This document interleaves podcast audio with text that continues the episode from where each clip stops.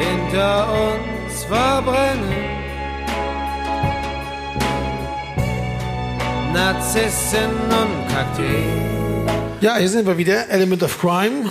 Und zwar Richard Pappig, ähm, der Schlagzeuger der Band, ähm, Jakob Ilja, der Gitarrist und auch Ukulele-Spieler, du- aber der Schlagzeuger auch Percussionist. Aber auch Seitenquäler, der, Ja. der Herr Friedrichs. Und ja. ja, und äh, Sven Regener, der Sänger der Band. Und wir reden weiter in unserem Trompetist? Podcast. Ja, Trompete auch. Äh, aber Piano, Piano auch. Ja, aber gelegentlich, gelegentlich, wenn sonst keiner da ist. Singt ihr nicht auch? Wir wollen das nicht, wir wollen das nicht vertiefen. Ich würde sagen, äh, ich hätte so gar nicht anfangen sollen, aber ich bleib dabei einfach. Wir, wir schneiden nicht bei dieser Sendung, das wissen ja die meisten, wir machen ja keine Schnitte, ne, sondern wir ähm, reden nur drauf los. Also wir sind hier beim Podcast Narzissen und Kakteen. Dies ist Folge Nummer 10.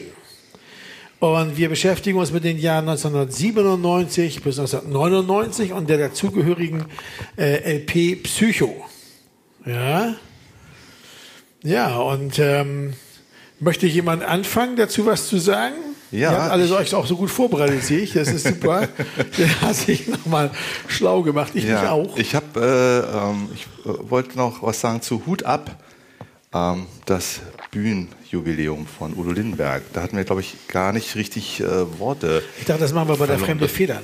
Ah, das ist Weißt eine du, gute weil da Idee. kommt das ja drin vor. Das, ne? äh, da, da müssen wir nämlich nicht jetzt zurück ins Jahr 1994. Das wär schade, wenn das wir da schade, zurück ne? müssen, ne? Okay, gut, das schneiden wir jetzt auch nicht, das lassen wir jetzt auch drin. Ja, okay. Äh, das war schon jetzt kein so guter Beginn. Vorwärts in die Zukunft. Also eigentlich ganz gut, wenn man dann auch mal das Terrain abgesteckt hat, oder nicht?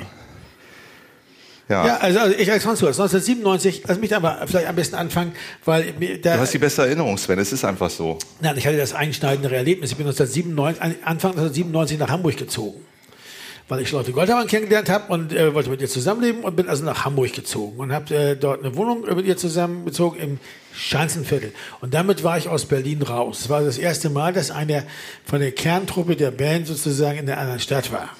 Das hat dann natürlich Folgen. Das ganze Jahr 97 haben wir, glaube ich, gar nichts gemacht, wenn ich ehrlich bin. Ich glaube, ein, zwei Gigs irgendwo.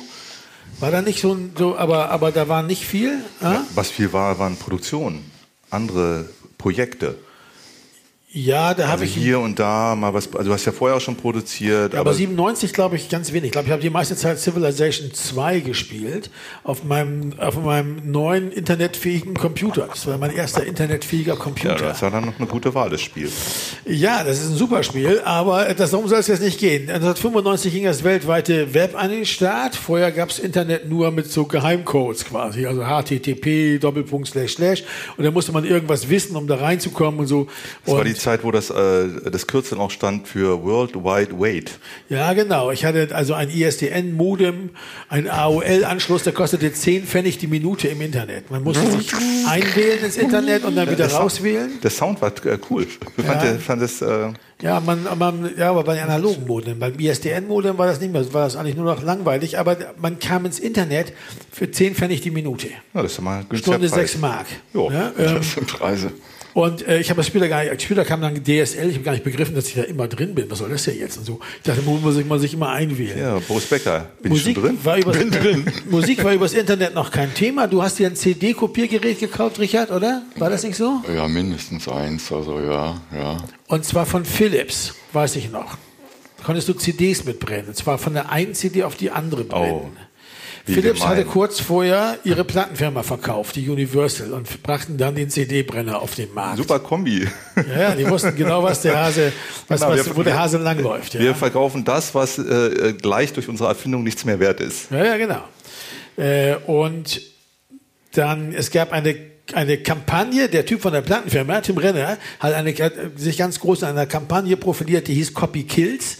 Da ging er mit Smudo und so durch die Schulen und erzählte den Kids, dass sie dass ihre CDs nicht selber brennen sollen. War sehr erfolgreich, glaube ich, ne? Ja, Erfolgreiche Kampagne.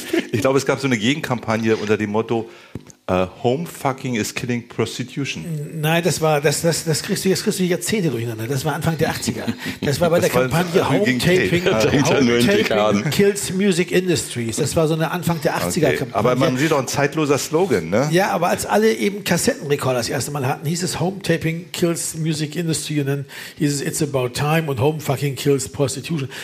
Ähm, Aber sagen wir so, das, das Thema kam so ein bisschen auf. Also dass der- die, die, die, die fetten Jahre, es kündigte sich an, dass die fetten Jahre so ein bisschen vorbei sind. Die Musikindustrie hatte gerade alle Platten zum zweiten Mal verkauft, nämlich was sie vorher als LP verkauft hatten, von Pink Floyd oder so. Für, haben sie, für mehr Geld und geringere Produktionskosten. Ne? Weil oder der, gar keine in dem Fall. Wenn Naja, die der, hattest der, der, also der, der Rohling selber und das Cover, das ist äh, im Vergleich zum Vinyl, kostet das nichts. Ja, am Anfang kostete es mehr, glaube ich, aber da kostete das schon nicht mehr so, nicht mehr so viel. In den 90ern schon nicht mehr. In den 80ern war es noch ziemlich teuer, glaube ich. Vielleicht sollte man noch erwähnen, dass es äh, auch nicht nur Universal, sondern auch Sony äh, äh, hat versucht, ganz massiv äh, dieses äh, Kopieren zu unterbinden, indem sie die Musik, bei ihnen, die bei ihnen erschienen ist, mit einem Kopierschutz versehen hat auf der CD. Das führte dazu, dass Leute äh, die Sachen in äh, Auto-CD-Player nicht mehr abspielen konnten, weil die Geräte nicht erkannt worden sind, etc. und so weiter. Das haben die, glaube ich, auch ein paar Jahre versucht aufrechtzuerhalten, aber ähm, haben sich letztendlich nicht durchsetzen können. Ja, da ging es aber dann war schon einen Schritt weiter. Also das, was das Gerät, was Richard gekauft hatte, war noch so, da konnte man CD-Rohlinge kaufen, die von der GEMA, also die, die sozusagen GEMA und GVL be bezahlten, also teure Rohlinge, mit denen man das kompensierte, so wie diese Geräteabgabe bei den Ja. Kassetten äh, und Kassettenrekordern. Äh, da gab es also Geräteabgaben. Äh, aber, die, aber man konnte auch ganz normale Daten-CD-Rohlinge nehmen, wenn man einen Trick beachtete. Den hat Richie mir gezeigt. Den, den, den offiziellen Rohling einlegen, mit dem Finger die Schublade wieder aufmachen, vorsichtig den offiziellen Rohling raus, den billigen rein, wieder zumachen und Aufnahme. Ganz genau. Und das hat dir der Typ in dem, in dem Geschäft gezeigt, wo du das Ding gekauft absolut, hast. ja. Daran erinnere ich mich nämlich noch ganz genau. Da war schon mal klar, dass harte Zeiten kommen. Man muss es so sagen, weil ich meine, wir reden ja hier über Plattenproduktion. Wir haben äh, Plattenproduktion, die äh, 50 bis 100.000 Mark gekostet haben. Bei uns ungefähr so um die 100.000, schätze ich mal, vielleicht auch 120. Und es war schon klar, dass schwierige Zeiten kommen. Ich habe das damals zu äh, Tim auch gesagt. Sagt, Es wird noch übel. Hat er gesagt, nein, bei uns nicht. Wir haben alles im Griff. Tja, ähm, äh, dazu kommen wir sicher später mehr, weil im Grunde genommen richtig äh, sozusagen explodiert ist es ja eigentlich erst durch MP3 und das Internet. die Tauschbörsen, genau. Ja, durch das Internet vor allem. Also da- damals wurden auch schon gab's Tauschbörsen für Festplatten. Man konnte sich so Festplatten getauscht, auf jeder waren 20.000 Songs oder so. Ja, da Das erinnere kommt- ich mich auch noch, dass das das, kommt- auf Schulhöfen, ne? Ja, dass. Äh, dass du konntest Festplatten in Auftrag geben. Und äh, da waren dann, wie gesagt, 20, 30.000 Lieder drauf, ne? also mit MP3. Und er, äh, das war ein Lehrer, der mir das erzählte. Und er meinte, das hat tatsächlich einen Vorteil, nämlich, dass die Kids, die hören dann das übliche Zeug und plötzlich kommt Duke Ellington. Aus dem Nichts, weil das halt auch mit drauf ist. Da wird einfach alles raufgeknallt, ja. Die sind, waren, äh, diese Festplatten, die da unterwegs waren, die waren gar nicht so äh, genrespezifisch, sondern man hat halt viel Pop-Rock, aber man hat auch alles, was man so, dass man habhaft wurde, damit man diese 20.000 da voll kriegt. Die waren, das war jedenfalls seine Erfahrung, die hat man halt auch mit draufgetan. Ja, er aber meinte, die, das ist jetzt noch die Frage, ob das dann so durchgehört wurde, ob es aber auch darum ging, auch diesen Akt und dass man das hat. Ne? Also, dass jemand 20.000 Songs hört und dann auch darüber auf Ellington kommt. Das ist ja wie heute. Ich meine, heute hast du einen Streaming-Dienst, der hat 20 Millionen Songs. Da hörst du auch nicht gleich Duke Ellington. Manche machen das, manchen passiert das, aber die meisten. nein, du ja hörst sie nicht, weil du einen Algorithmus hast und der, äh, Ja, nee, oder weil du selber einfach nicht drauf kommst. Ja, aber die Idee ist doch äh, charmant, dass ein Lehrer äh, dem etwas, äh, der natürlich darum weiß, dass es hier, dass das äh, der Enteignung gleichkommt, äh, trotzdem so einen Aspekt da äh, rausnimmt und sagt, das ist kurios. Ne? Dann äh, es ist tatsächlich hat dann Schüler, die sagen, was ist das denn hier? Ist ja toll. Und dann, dann spielt ihm das vor und er meinte, ja, das ist Duke Ellington. Ah, okay, gut, wer ist das? Ja, ähm, das, äh, das, ähm, das Entscheidende war, dass damals im Grunde genommen das, was worüber wir hier reden, das Produzieren von Platten sozusagen eine Umwertung erfuhr. Und das war eben nicht das gleiche wie mit den Tapes Anfang der 80er Jahre. Nee, definitiv Sondern es war, es ging, weil einmal, weil es eine, nicht nur verlustfreie äh, äh, äh, Kopier, Kopiergeschichte war, sondern weil dadurch auch die Sicht auf das, was wir eigentlich machten, sich verändert hat. Nämlich, das sind einfach 20.000 Songs. So, also, ne, also, du, vorher war es so, du hast 20 oder Mark oder so ausgegeben für eine Platte, da waren 10 Lieder drauf. Das heißt, pro Lied zwei Mark. Du hast gesagt, das ist mir das wert. Du hast dich committed für eine bestimmte Band und hast gesagt, das finde ich gut. Das kann man jetzt, also ich will es gar nicht, gar nicht glorifizieren, aber so war es. Das heißt, es war ein ganz anderer Akt des Commitments, als wenn ich sage, mein Kumpel hat mir 20.000 Platten gegeben. Da ist auch komische Musik drauf. Ich weiß gar nicht, was das ist, weil die meisten wussten ja auch nicht, dass es Duke Ellington ist, weil es gar nicht drauf stand. Da waren irgendwelche Kürzel für diese, also ne, Nummern Ja. oder was für die Tracks und du Naja, wusstest das der, gar der nicht. Unterschied ist halt, dass du wie, wie äh, immer äh, äh, im Marktgeschehen, wenn du äh, Sachen für lau, also für billig in, in großer Menge herstellst, ne? Äh, dann ähm, verlieren die an Wert. Also wenn mein Onkel äh, 1946 die erste Banane in der Hand hatte und in die reinbiss noch mit Schale, dann war das was ganz Besonderes. Ja, heute ist das eine Anekdote, weil Bananen gibt's zuhauf für wenig Geld und das ist mit der Musik im Grunde genommen nichts anderes. Ja, das Problem ist bloß, Jakob, dass die Musik herzustellen ja das dadurch nicht billiger wurde. Nee, das Herstellen Das nicht. stimmt. Aber äh, das ist, äh, Ja, ja, das aber das stimmt nicht ganz. Also es ist klar, ich gebe dir grundsätzlich, natürlich ist es, äh, äh, stimmt es im Kern, aber die ähm, äh, bei äh, bei ja, der hinkt der Vergleich, der hinkt schon sehr. Aber ich will auch nicht auf die, auf sozusagen den Hersteller. Nein, das ist, du kannst natürlich auch sagen, klar, wenn ich einen Supermarkt plünder und dann hole ich mir einfach da, was ich, eine Tonne Katzenfutter ich raus, ja, dann das ist aber natürlich nicht mehr so ich- viel wert, weil ich, kriege sie ja umsonst. Ich wollte Aber- auch nicht auf den, äh, den äh, ökonomischen Aspekt hinweisen, sondern ich wollte auf einen äh, äh, kulturellen und sagen wir mal eher psychologischen Aspekt, den du ja eben schon äh, benannt hast, hinweisen, nämlich, dass es, dass die auch die, äh, die das Gefühl von Wertigkeit, wenn ich Geld ausgegeben habe oder auch sag mal, wenn ich eine Platte geschenkt bekomme, das ist diese eine Platte und dieses Unikat, die das darstellt. Das ist das Besondere. Das sagt mir, das, ist, das hat einen Wert. Ja? Und dann spiele ich die vorsichtig ab, ein entsprechender Umgang damit und so weiter. Und das alles bestimmtes Verhältnis zu Musik. Und äh, wenn das plötzlich an, also an Mass zur Verfügung steht, dann, ähm, ja, dann hat es natürlich Ja. auch in der Wahrnehmung keinen Ja, vor allen Dingen bestimmt ist das Verhältnis auch zu bestimmten Künstlern. Also die ganze Idee des, eines Fans einer, einer Musik zum Beispiel hat ja auch was damit zu tun. Darum zum Beispiel ja heute die, die, die Leute so darauf abfahren, dass sie dann so eine Vinylplatte kaufen, die sie eigentlich gar nicht brauchen. Oder dass sie ein T-Shirt kaufen oder dass sie so eine Box bekommen, wie bei den Hip-Hopern. Also dass, dass sie überhaupt in irgendeiner Weise eine Möglichkeit haben, sich direkt für die Künstler zu committen. Gut ist es natürlich fürs Live-Geschäft. Das Live-Geschäft hat seitdem einen unglaublichen Aufschwung genommen, weil die Leute da an sich auch dann jeden Preis bezahlen. Das ist ja, muss man wirklich sagen, die Preise sind ja auch für Konzerte durch die Decke gegangen seitdem. Ja, muss ja auch. Weil- wo soll das Geld sonst herkommen? Das sagst du so, weil das Problem ist, die Plattenfirmen zum Beispiel hatten davon ja nichts. Diese machen weiter diese ganze Sache. Und, äh, aber das hat sich ja später anders entwickelt. Also wir haben dann ja, wir kommen ja noch dazu. Es wird ja in den Nullerjahren und in den Zehnerjahren noch eine große Rolle spielen. Hier jedenfalls kündigt sich sowas an. Das ist so wie so ein fernes Donnergrollen am Firmament. Ne? Dass man, man kann verlustfrei kopieren, man kann relativ leicht austauschen. Man kann im Internet, viele Leute waren noch gar nicht im Internet. Ich weiß nicht, wann habt ihr euren ersten internetfähigen Computer gehabt? 97. 97 und du? Ja, ich denke auch um die Zeit. Ich hatte irgend so ein Apple. Ähm, Hier dieser, dieser bunte Kasten da, wie Ja, hieß Der er? iMac. Bullauge. ne? iMac, genau. iMac, Ja, Der ja. erste iMac, der so aussah wie, ja, wie so ein Bonbon irgendwie. Genau, genau. Und das war aber dann, da war auch ein bisschen darauf ausgerichtet, dass man das damit erstmal überhaupt schon mal anfing. Ich hatte 94 meinen ersten Computer, der war, da war von Internet, konnte da bei dem nicht die Rede sein. Nee, Das bei meinem ersten auch nicht. Das war- Und, ähm, da war es aber dann äh, äh, ja im Grunde genommen so, dass wir auch mit der ersten, mit Element of Crime, mit der Website an den Start gingen. Ja, die hat Christian Hartje nämlich, unser neuer Bassist, gemacht. Das war sehr gut. Der konnte sowas. Der war eh ziemlich, also progressiv unterwegs. Der konnte so einiges. Er hat auch Techno. Künstler produziert und so, Lexi und Kay Paul zum Beispiel und so weiter.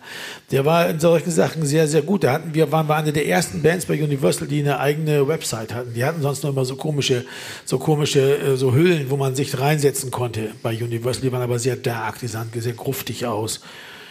Und ähm, ja, ansonsten muss man sagen, das Jahr 97 hat noch ein paar andere Sachen gebracht. Also ich bin nach Hamburg umgezogen. Ich war also nicht mehr präsent. Wir haben also, so, wenn wir was Neues anrichten wollten, musste man immer, musste ich dann mal extra nach, nach, nach Berlin fahren.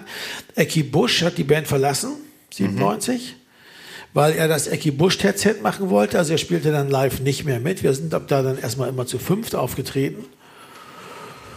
Und ähm, ja, und dann kam es zur Produktion der, Ja, der ich kann noch was erzählen. Ich habe äh, eine andere Band kennengelernt, die 17 Hippies, und habe mit denen sehr viel gespielt. Ja, War da stimmt. in äh, Europa unterwegs, also so ein eigentlich ein, ja, ein bisschen so Hobby außer Kontrolle. Leute, die alle ihre Instrumente so halbwegs spielen, nur so.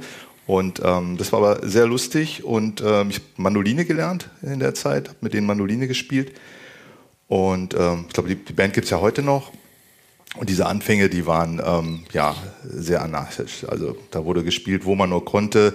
Äh, ob das jetzt, äh, was äh, hatten wir, glaube ich, schon mal drüber gesprochen, über den Weltrekord, solche Sachen halt im Ja, Rahmen ja. der la Musik und so Sachen. Und äh, äh, in den, äh, an dieser Stelle wollte ich auch noch mal kurz anmerken, Sven, du hattest recht.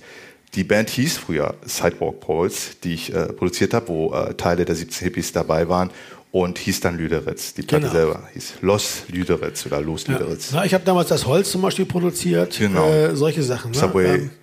Subway to Sally war ich, glaube ich, gerade mit durch. Ich hatte Ja. die zweite Fob den Dämon habe ich noch gemacht und dann war ich damit durch. Die hatte ich damals für Red Rooster, das Label von Peter Maffay, produziert. Äh, Das war vielleicht was.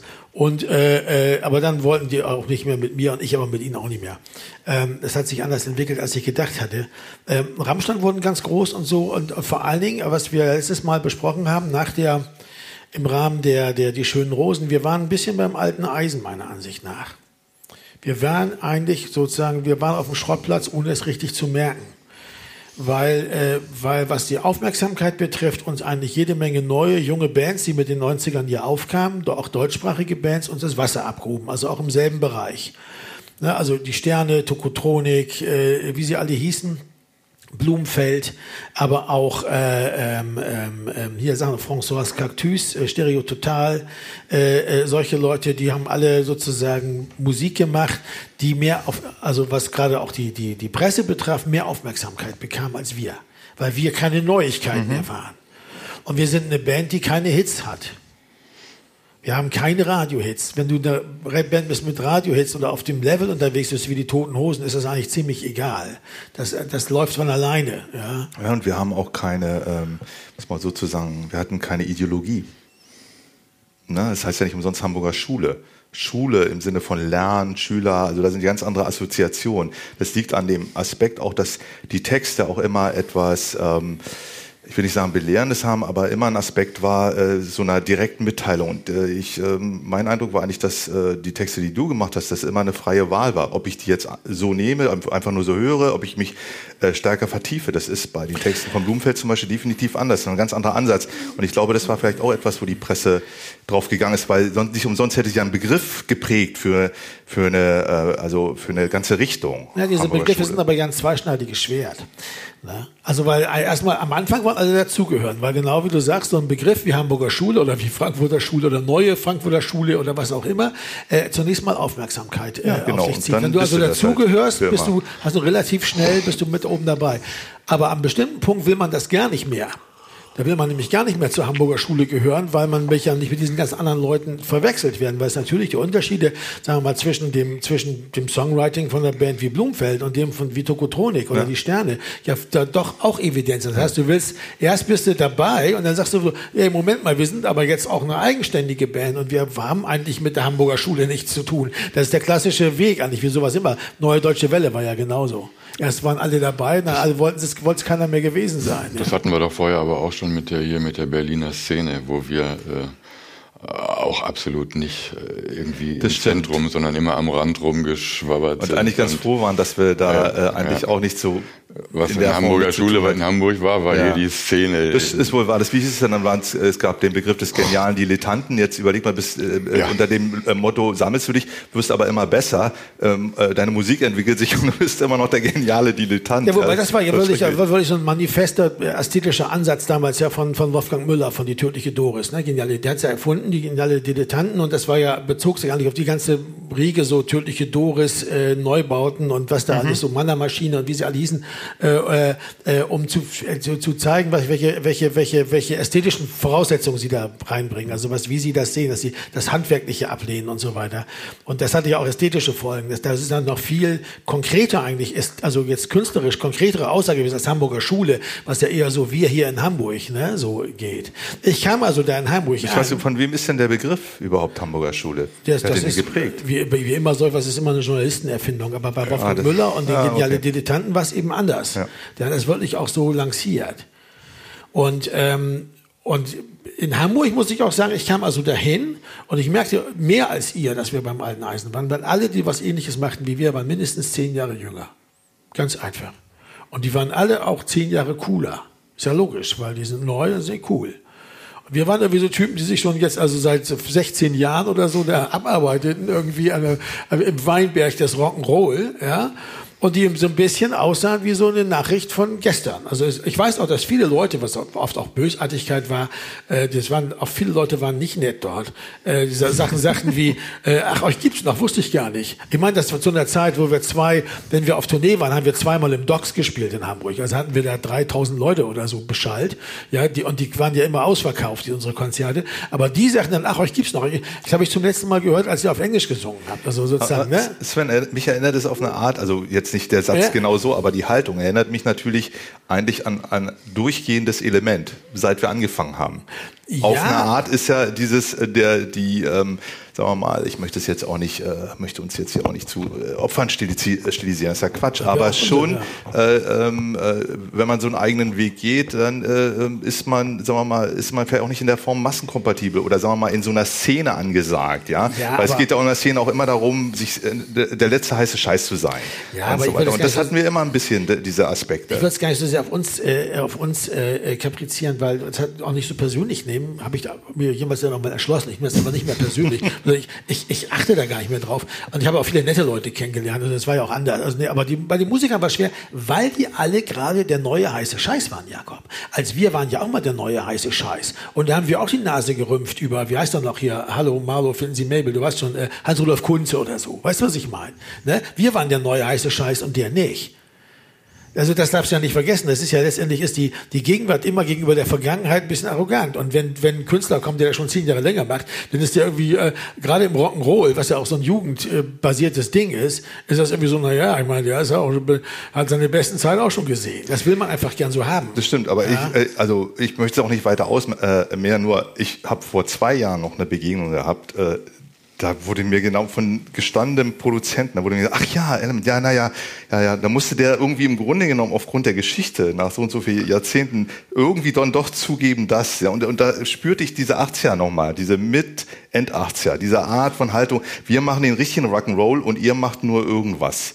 Und dass das immer noch so da war, das fand ich äh, faszinierend. Also er konnte dann auch nicht umhin, Respekt zu zollen, aber äh, letztendlich war der, das war wie die Haltung, die man so damals auch naja, erlebt hat. Aber ne? wir hatten ja so Erfolge gefeiert. Man darf das nicht vergessen, wir haben ja mehr Platten verkauft als diese ganzen Hamburger Schulebands. Also später hat Blumenfeld mit der einen Platte, mit der 1000 Tränen tief, glaube ich, dann mal diese 100.000 erreicht. Aber wir haben ja mehr verkauft Festival. Aber darum ging es gar nicht. Nee, darum geht es auch nicht. Gebracht, es geht darum, dass du, ich bin, ich bin neu, jung, mir gehört die Zukunft. Du bist zehn Jahre älter. Du hast dann die beste Zeit, weil es war ja so, wir hatten die weißes Papier vor allem, aber davor auch die damals in der Mond. Das waren Riesen, die sind ja richtig eingeschlagen und die haben Riesen auch, auch äh, Staub aufgewirbelt. Das war schon, waren schon, äh, aber die lagen auch schon ein paar Jahre zurück. Ja, so, und das, was macht man da? Und das ist, Bob Dylan war nicht anders. Bob Dylan war von 75 bis 95 komplett abgemeldet. 20 Jahre. Ich meine, wir reden hier über drei Jahre oder vier Jahre, wo wir sozusagen ein bisschen wie so altes Eisen aussahen oder vielleicht sind es auch acht oder zehn. Bei dem waren es 20, 25 Jahre. Der hat zwar immer noch, wenn er im Osten spielt, irgendwie neun, kamen immer noch 200.000 Leute oder so, kein Problem. Aber das hat keinen mehr interessiert, weil er sagt, na ja, Bob Dylan, der ist irgendwie raus. Plötzlich war der dann aber wieder da. Einfach nur durch die normative Kraft des Faktischen, mussten nur lange genug machen. Denke ich manchmal. Weil heute ist ja nicht so, dass wir das heute noch so haben, dass jemand sagt, auch euch gibt's noch und so. Es ist eher so, dass wir so Teil des kulturellen Erbes sind. Ne? Also das ist, wir sind ja auf eine Weise etabliert jetzt, wo ja auch egal ist, wie viele Platten wir verkaufen. Das kann man ja auch gar nicht mehr heute in Platten messen, weil wir ja diese Streaming-Dienste haben. Äh, und wo man auch nicht auch egal ist, ob wir jetzt Hits haben oder nicht. Oder das ist einfach so, das Element of Crime gehört einfach so dazu, zum Kanon so, ne? So wie die Toten Hosen oder so. Aber eben anders. Und ich glaube, damals war das für, also ich habe es jedenfalls das Gefühl gehabt, ich spüre das mehr als ihr. Weil in Berlin war klar, da ist es, Berlin ist ja eher so echter Homeground gewesen und auch irgendwie so ein bisschen anders. Da, aber in Hamburg ist mir das aufgefallen. Das war schon mhm. hart. Aber ja. dann ist es ja interessant, dass wir zu, äh, zu so einer Platte wie äh, Psycho gekommen sind. Es gibt ja verschiedene Schlussfolgerungen draus und verschiedene Wege, die man da einschlagen kann. Ja, ja wie kam er denn eigentlich zu der Platte? Ich, ich habe es auch versucht zu rekonstruieren. Ähm, Wer hat René Tinner Ja, kennengelernt? das war ich. Weil ich hatte für mit Whirlpool Production hatte ich, äh, da hatte ich Trompete Ah, gespielt Disco, bei denen. Ne? From Disco to Disco. Von Disco Disco. Die haben die mit, mit René Tinner immer produziert. Ja, genau. Und die haben das im, im, im, im, im Can-Studio in Wallerswist gemacht. Und Can, weiß man ja nun, muss man nicht drüber reden, Can, großes Vorbild für die Elements, wichtige Genau, Band. zu René Tinner noch kurz gesagt, ähm, ähm, Schweizer Produzent, hat Haufen Sachen gemacht, ich habe nochmal geguckt, also Joachim Wild, Holger Tschukai, KFC, Krups, Julian Dawson, also wirklich eine Menge Leute produziert und er hat dieses äh, das äh, Original Can Studio, das hat er äh, übernommen äh, und ähm, 78, genau, das hieß vorher Inner Space, das ist ein Studio in Weilerswist gewesen. Und äh, das war das Original Can Studio und das hat er, hieß Inner Space Studio. Und er hat es 78 übernommen und äh, relativ lang auch noch äh, geführt. Ja.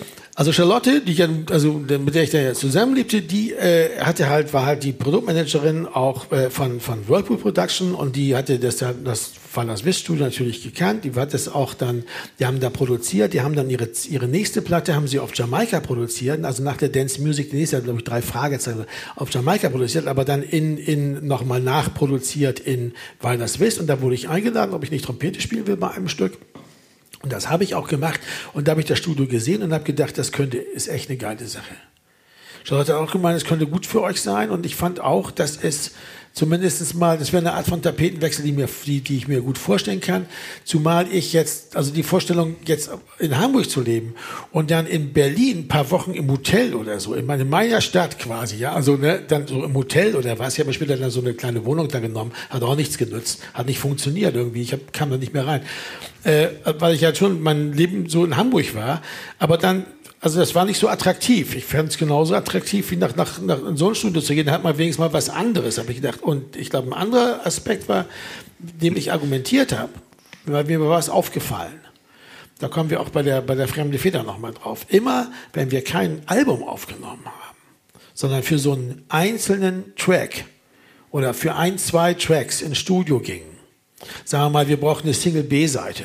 Oder wir wurden eingeladen vom SFB eine kleine Studio-Session zu machen mit irgendwelchen Coverversionen. Meistens waren es Coverversionen, die wir für irgendwelche Zwecke, sowas wie die Aufnahme für die, Für Udo. das, für, für Udo Lindenberg damals, für den Sampler 25 Jahre Udo und so. Wenn wir das gemacht hatten, waren wir im Studio für zwei, drei, vier Tage, vielleicht meistens nur so zwei.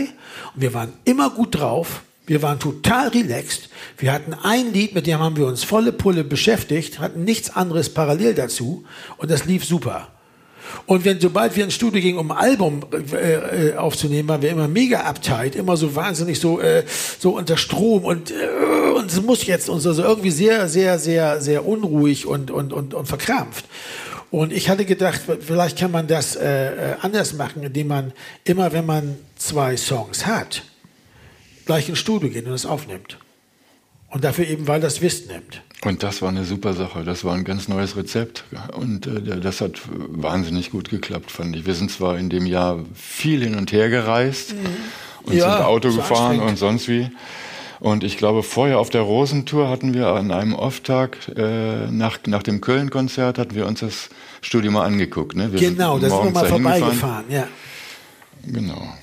Ja, und da war, muss man auch nochmal sagen, weil ähm, das war schon ähm, beeindruckend, ne? weil äh, als äh, wenn man Fan ist von der Band Can und die äh, auch länger kennt und Richard, du kennst ja wirklich noch ein Stückchen länger, äh, ist auch ein paar Jahre älter, du hast sie sogar live gesehen, glaube ich, äh, dann ist das schon beeindruckend. Also auch die Historie wird einem ja dann auch erzählt, hier hängen noch die alten Matratzen da von der Bundeswehr bla und so weiter. Ne? Ja. Das ganze, äh, ganze Historie da. Und es gab einen Raum, äh, ich erinnere mich, wo von, von Jackie, von Herrn Liebezeit, noch unheimlich viele Becken und selbst gebastelte Trommeln an der Wand hingen und so, die man aus verschiedenen Platten einfach kannte. Wenn ich irgendwo gegengeschlagen habe, habe ah, das ist die Platte. Und dann habe ich angefangen, hatte ich damals so einen kleinen, äh, äh, den ersten MD-Rekorder, Minidisc, und habe mir die ganzen Sounds von den Liebezeit-Trommeln und Becken, die da in den, äh, hab mir die gesampelt, hab die mitgenommen. Stimmt, du warst Minidisc-Freak. Du hattest immer einen Minidisc-Rekorder. Ja, ja, ja, ja, ja.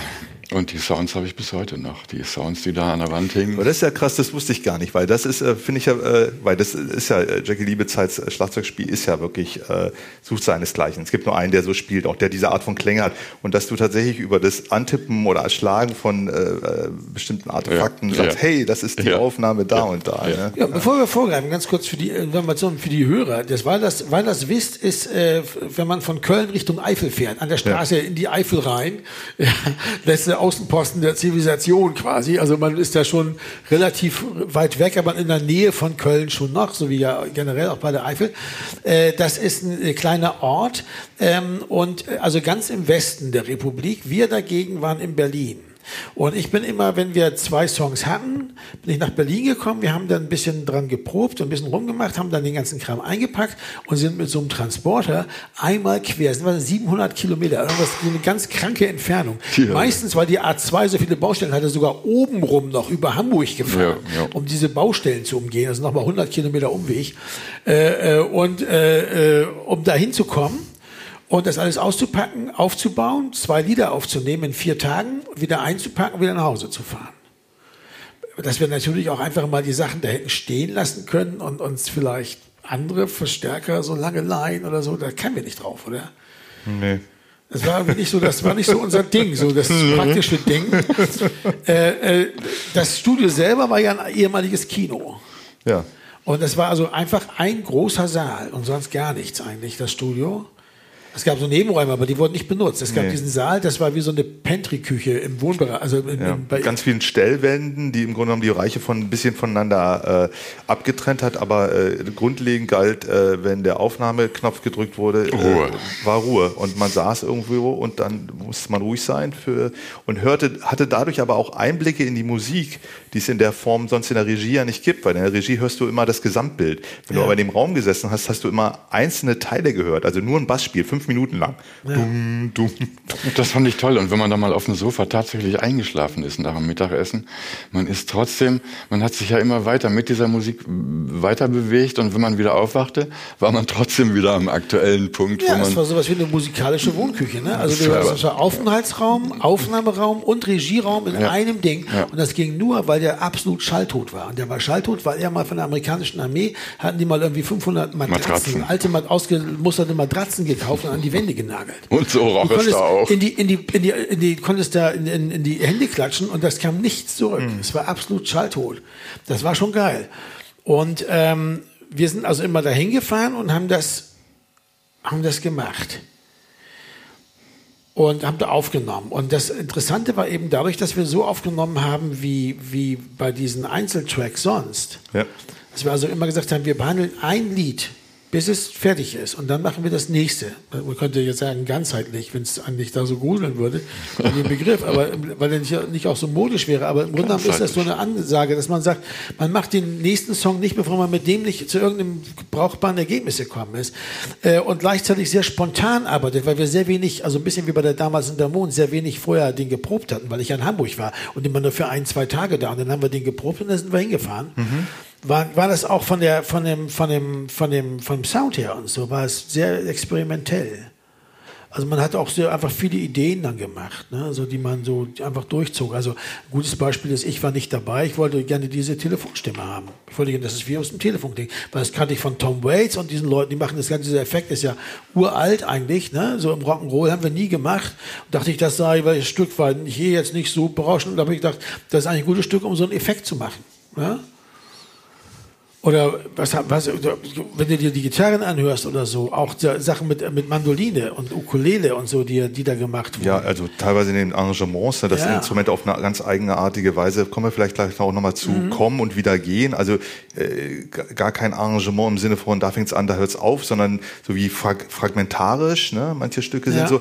Dann gab's, äh, ich weiß noch, es gab eine Aufnahmesession, wir äh, äh, spielten im Grunde genommen, also zwischendurch wurde ja auch abgehört und die Musik erschallte und dann saß man irgendwo schon an so einem Tisch und fing an mit so kleinen Amps und dem, was man so hatte, zu spielen. Und dann hieß es, komm, wir stellen ein Stereomikrofon auf und nehmen euch genau so auf. Ihr kriegt noch äh, Kopfhörer und ihr bleibt da einfach sitzen. Das heißt, diese Art von Aufnahme, wie wir es bis dato auch kannten, man begibt sich an einen äh, festgeschriebenen Platz, da wird das Mikrofon eingerichtet, Kopfhörer und so weiter, das war plötzlich obsolet. Man konnte dort überall in jedem Moment irgendwo hingehen und hat einen Kopfhörer bekommen, dann wurde ein Mikro hingeschoben und dann ging's los. Es war sehr, sehr hippiesk, weil wir saßen oft um so einen niedrigen Couchtisch herum, in irgendwelchen Sesseln und spielten zusammen so einen Kram ein. Und da wurde einfach ein Mikrofon in die Mitte genommen und nahm das alles mit, das ganze Ensemble.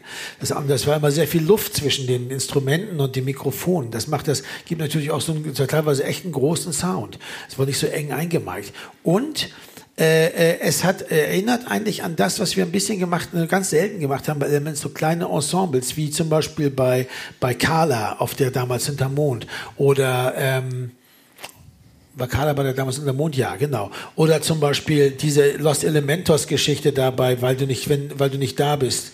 Äh, äh, äh, mhm.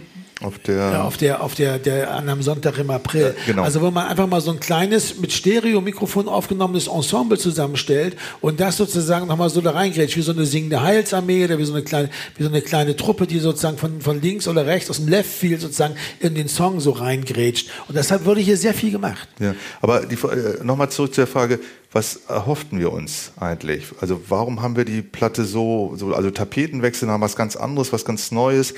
Ähm, also ich glaube, dass du das äh, wahrscheinlich auch nochmal ganz anders im, äh, im Blick hattest, ja, bei dem, was du auch gerade beschrieben hast, als äh, wir. Also ich, ich selber kann nur sagen, soweit ich mich erinnere, fand die Idee, experimenteller zu werden. Also das äh, äh noch mehr, also die eine Seite der Elements noch stärker zu beleuchten. Ne? Ähm, das fand ich, was für mich die, so die Attraktivität ausgemacht hat und das, ähm, was ich mir da auch so vorgestellt hatte, was verbunden ist mit dem Namen Can auch und Can Studio und so weiter. Ja, ne? was natürlich auch ein bisschen so wie so eine gekaufte Identität, also so ein bisschen geschummelt ist. Ne? Also man geht ins Can, also das alte, das alte Problem, man geht ins Can Studio und denkt, das ist der Geist von Can da. Ich meine, wir waren ja auch in Düsseldorf im Attatak Studio, aber auf eine Weise war das trotzdem eine richtige, also auch auch mit Can zusammenhängende Entscheidung, weil dieses hippieske, krautrockige, glaube ich, das wollten wir ja auch. Oder? Absolut, also, das war total ne? exotisch. Das war eine wirklich, das war eine wirklich außergewöhnliche Erfahrung, dieses Studio. Allein erstmal dadurch, dass es äh, lange Jahre das, äh, das Studio dieser Band gewesen war und dann einfach durch die Art, wie es war, durch diesen, durch diesen einen großen Raum. Und die äh, Platte es, es ist war einfach was ganz anderes als jedes ja. andere Tonstudio. Und die Platte ja. ist auch sehr experimentell und auf eine Weise atmet die auch diesen krautrockige Geist. Deshalb kam sie ja auch so schlecht an um es mal, mal vorwegzunehmen. Ja, die kam ist ja die Platte, echt schlecht an. Die Platte kam nicht gut an. Nee. Und, äh, aber sie arbeitet diesen krautrigen Geist und, der, und wir, im Grunde genommen haben wir da unser Instrumentarium nochmal richtig erweitert, glaube ich. Das hat gezeigt, dass man die Band nicht einfach berechnen kann. Hätten wir nochmal so eine gemacht wie die, wie die Sonntag, wie die, wie die, die schönen Rosen, wäre sicher eine gute Platte geworden, aber hat auch was Berechnetes. Ich weiß, ich weiß schon, wie die neue Platte von den Elements klingt, so ungefähr. Das haben wir hier durchbrochen. Das war plötzlich so von Anfang an so, boom, eine ganz andere Nummer. Dass das jetzt nicht auf Jubel gestoßen ist, damit muss man, liebe zuhörenden jungen Musiker, immer rechnen. Glaubt nicht, dass ihr, dass ihr belohnt werdet oder dass man euch dankt, wenn ihr experimentell unterwegs seid. Aber es wäre nochmal zurück zu dem, äh, du hast ja ähm, äh, auch als treibende Kraft in der Band und äh, auch so ein, so, so ein Blick für die Sachen. Das hast du ja in den anderen Podcasts ja auch immer formuliert. Du hast bei, äh, zum Beispiel bei der, ähm, am Sonntag im April. Du hast ja sehr schön erklärt, was du eigentlich wolltest, was so ja. die Idee war dazu. Und dann hast du auch gesagt, naja gut, das hat jetzt nicht so funktioniert nee. und dann war sozusagen die Rosen auch eine Konsequenz daraus. Und kann man sagen, dass äh, Psycho die Platte ist, wo man eigentlich, das war ein schräges Bild, aber noch mehr in den Keller geht. Also noch mehr abgespeckter, noch kruder, noch, noch mehr eine, die Seite des, äh, wir nee, sind nicht nee, kommerziell. Nee, Im Gegenteil, ich glaube, diese Platte ist eigentlich äh, hart am Rande des Überproduzierten. Das kracht und zischt an allen Ecken. Der, allein der Jake Bullet, was der da an MIDI-Kram reingeballert hat in diese Tracks teilweise. Wenn man das auf dem Kopfhörer hört, da, ist, da geht's echt ordentlich ab. Aber komischerweise hat das nicht dieses Problem, die Platte wie die damals, wie die, wie die Sonntag im April, wo sich das gegenseitig totschlägt, sondern es ist hier viel, viel klüger okay, gemacht. Ich meine jetzt auch nicht die ja? Produktion, wie sie klingt, sondern ich meine äh, diese, die, die, den Aspekt des, Poppigen, des Kommerziellen im weitesten Sinne, der äh, irgendwie Zuhörer gewinnen, also so ein Blick auf, auf eine Zuhörerschaft. Und das hast du, das hast du für die, ähm, am Sonntag im April hast du das äh, äh, formuliert in der Form, als dass du gesagt hast, das, die weißes Papier war dann so ein Erfolg, dass du gerne eine Kontinuität davon wolltest. Und, die, und äh, da kann man ja auch sagen, dass die äh, äh, äh, Sonntag im April ja auch von der Art so ein bisschen, die hat ja was zu tun mit der weißes Papier, während die Psycho mit welcher Platte hat die was zu tun? Auch schon mit der davor auch. Also ich zum Beispiel. Ja, aber nicht mehr mit weißes Papier oder. Nein, aber das ist schon, du hast schon recht, es hat schon was mit der davon zu tun, aber das aber nicht nur deshalb, weil wir eben auch so drauf waren. Aber äh, ich glaube, dass ähm, bei mir hat das was damit zu tun gehabt. Also man, die Idee kam daher, dass ich einfach keine Lust mehr hatte, weil das war meine die schönen Rosenproblem, weil die Platte ist zwar super, aber wir haben da sechs Wochen gehangen und ich hatte echt keinen Bock mehr. Ich hatte keinen Bock mehr, sechs Wochen irgendwo eingesperrt zu sein mit den anderen und dann irgendwie die ganze Zeit immer nur Platte, Platte, Platte, dieses Tunnelding, da hatte ich keine Lust mehr zu. Und ich fand, und ich fand eben, wie gesagt, diese Idee, und das hat sich meiner Seite nach wirklich ausgezahlt, die Idee, jeden Song einzeln zu behandeln. Also wir haben, und, und vor allen Dingen, für mich war es natürlich fantastisch, weil ich musste nicht die ganze Zeit diese Texte, weißt du, so im Kopf behalten und alle nebeneinander in der Luft halten. Hast du dann acht, neun, zehn Texte schon gemacht und hast aber immer noch keinen davon aufgenommen. Du kannst dich gar nicht davon verabschieden. Du kannst, machst neun, hast diese acht dahinter, sind die eigentlich gut? Also du bist also immer so am Nachdenken. Hast du aber eins aufgenommen, so ein Lied, dann ist das erstmal so wie, wie wenn du es in Sparbuch getan hast, ja, oder unter das Bett geschoben hast. Dann ist das erstmal außer Sicht und du kannst befreit ans nächste Lied gehen. Und das war für mich, war das sehr gut, abgesehen davon, dass natürlich auch, äh, dass für mich auch cool war, dass wir zusammen dann dahin gefahren sind. Und nicht ich als der Outsider sozusagen aus Hamburg dann nach Berlin kam, um da dann die Platte aufzunehmen. Nach dem Motto, jetzt bin ich halt wieder hier oder so. Weil dass man das zusammen woanders nochmal gemacht hat. Das war das letzte Mal, dass wir eigentlich in, außerhalb von Berlins eine Platte aufgenommen haben. Dann auch.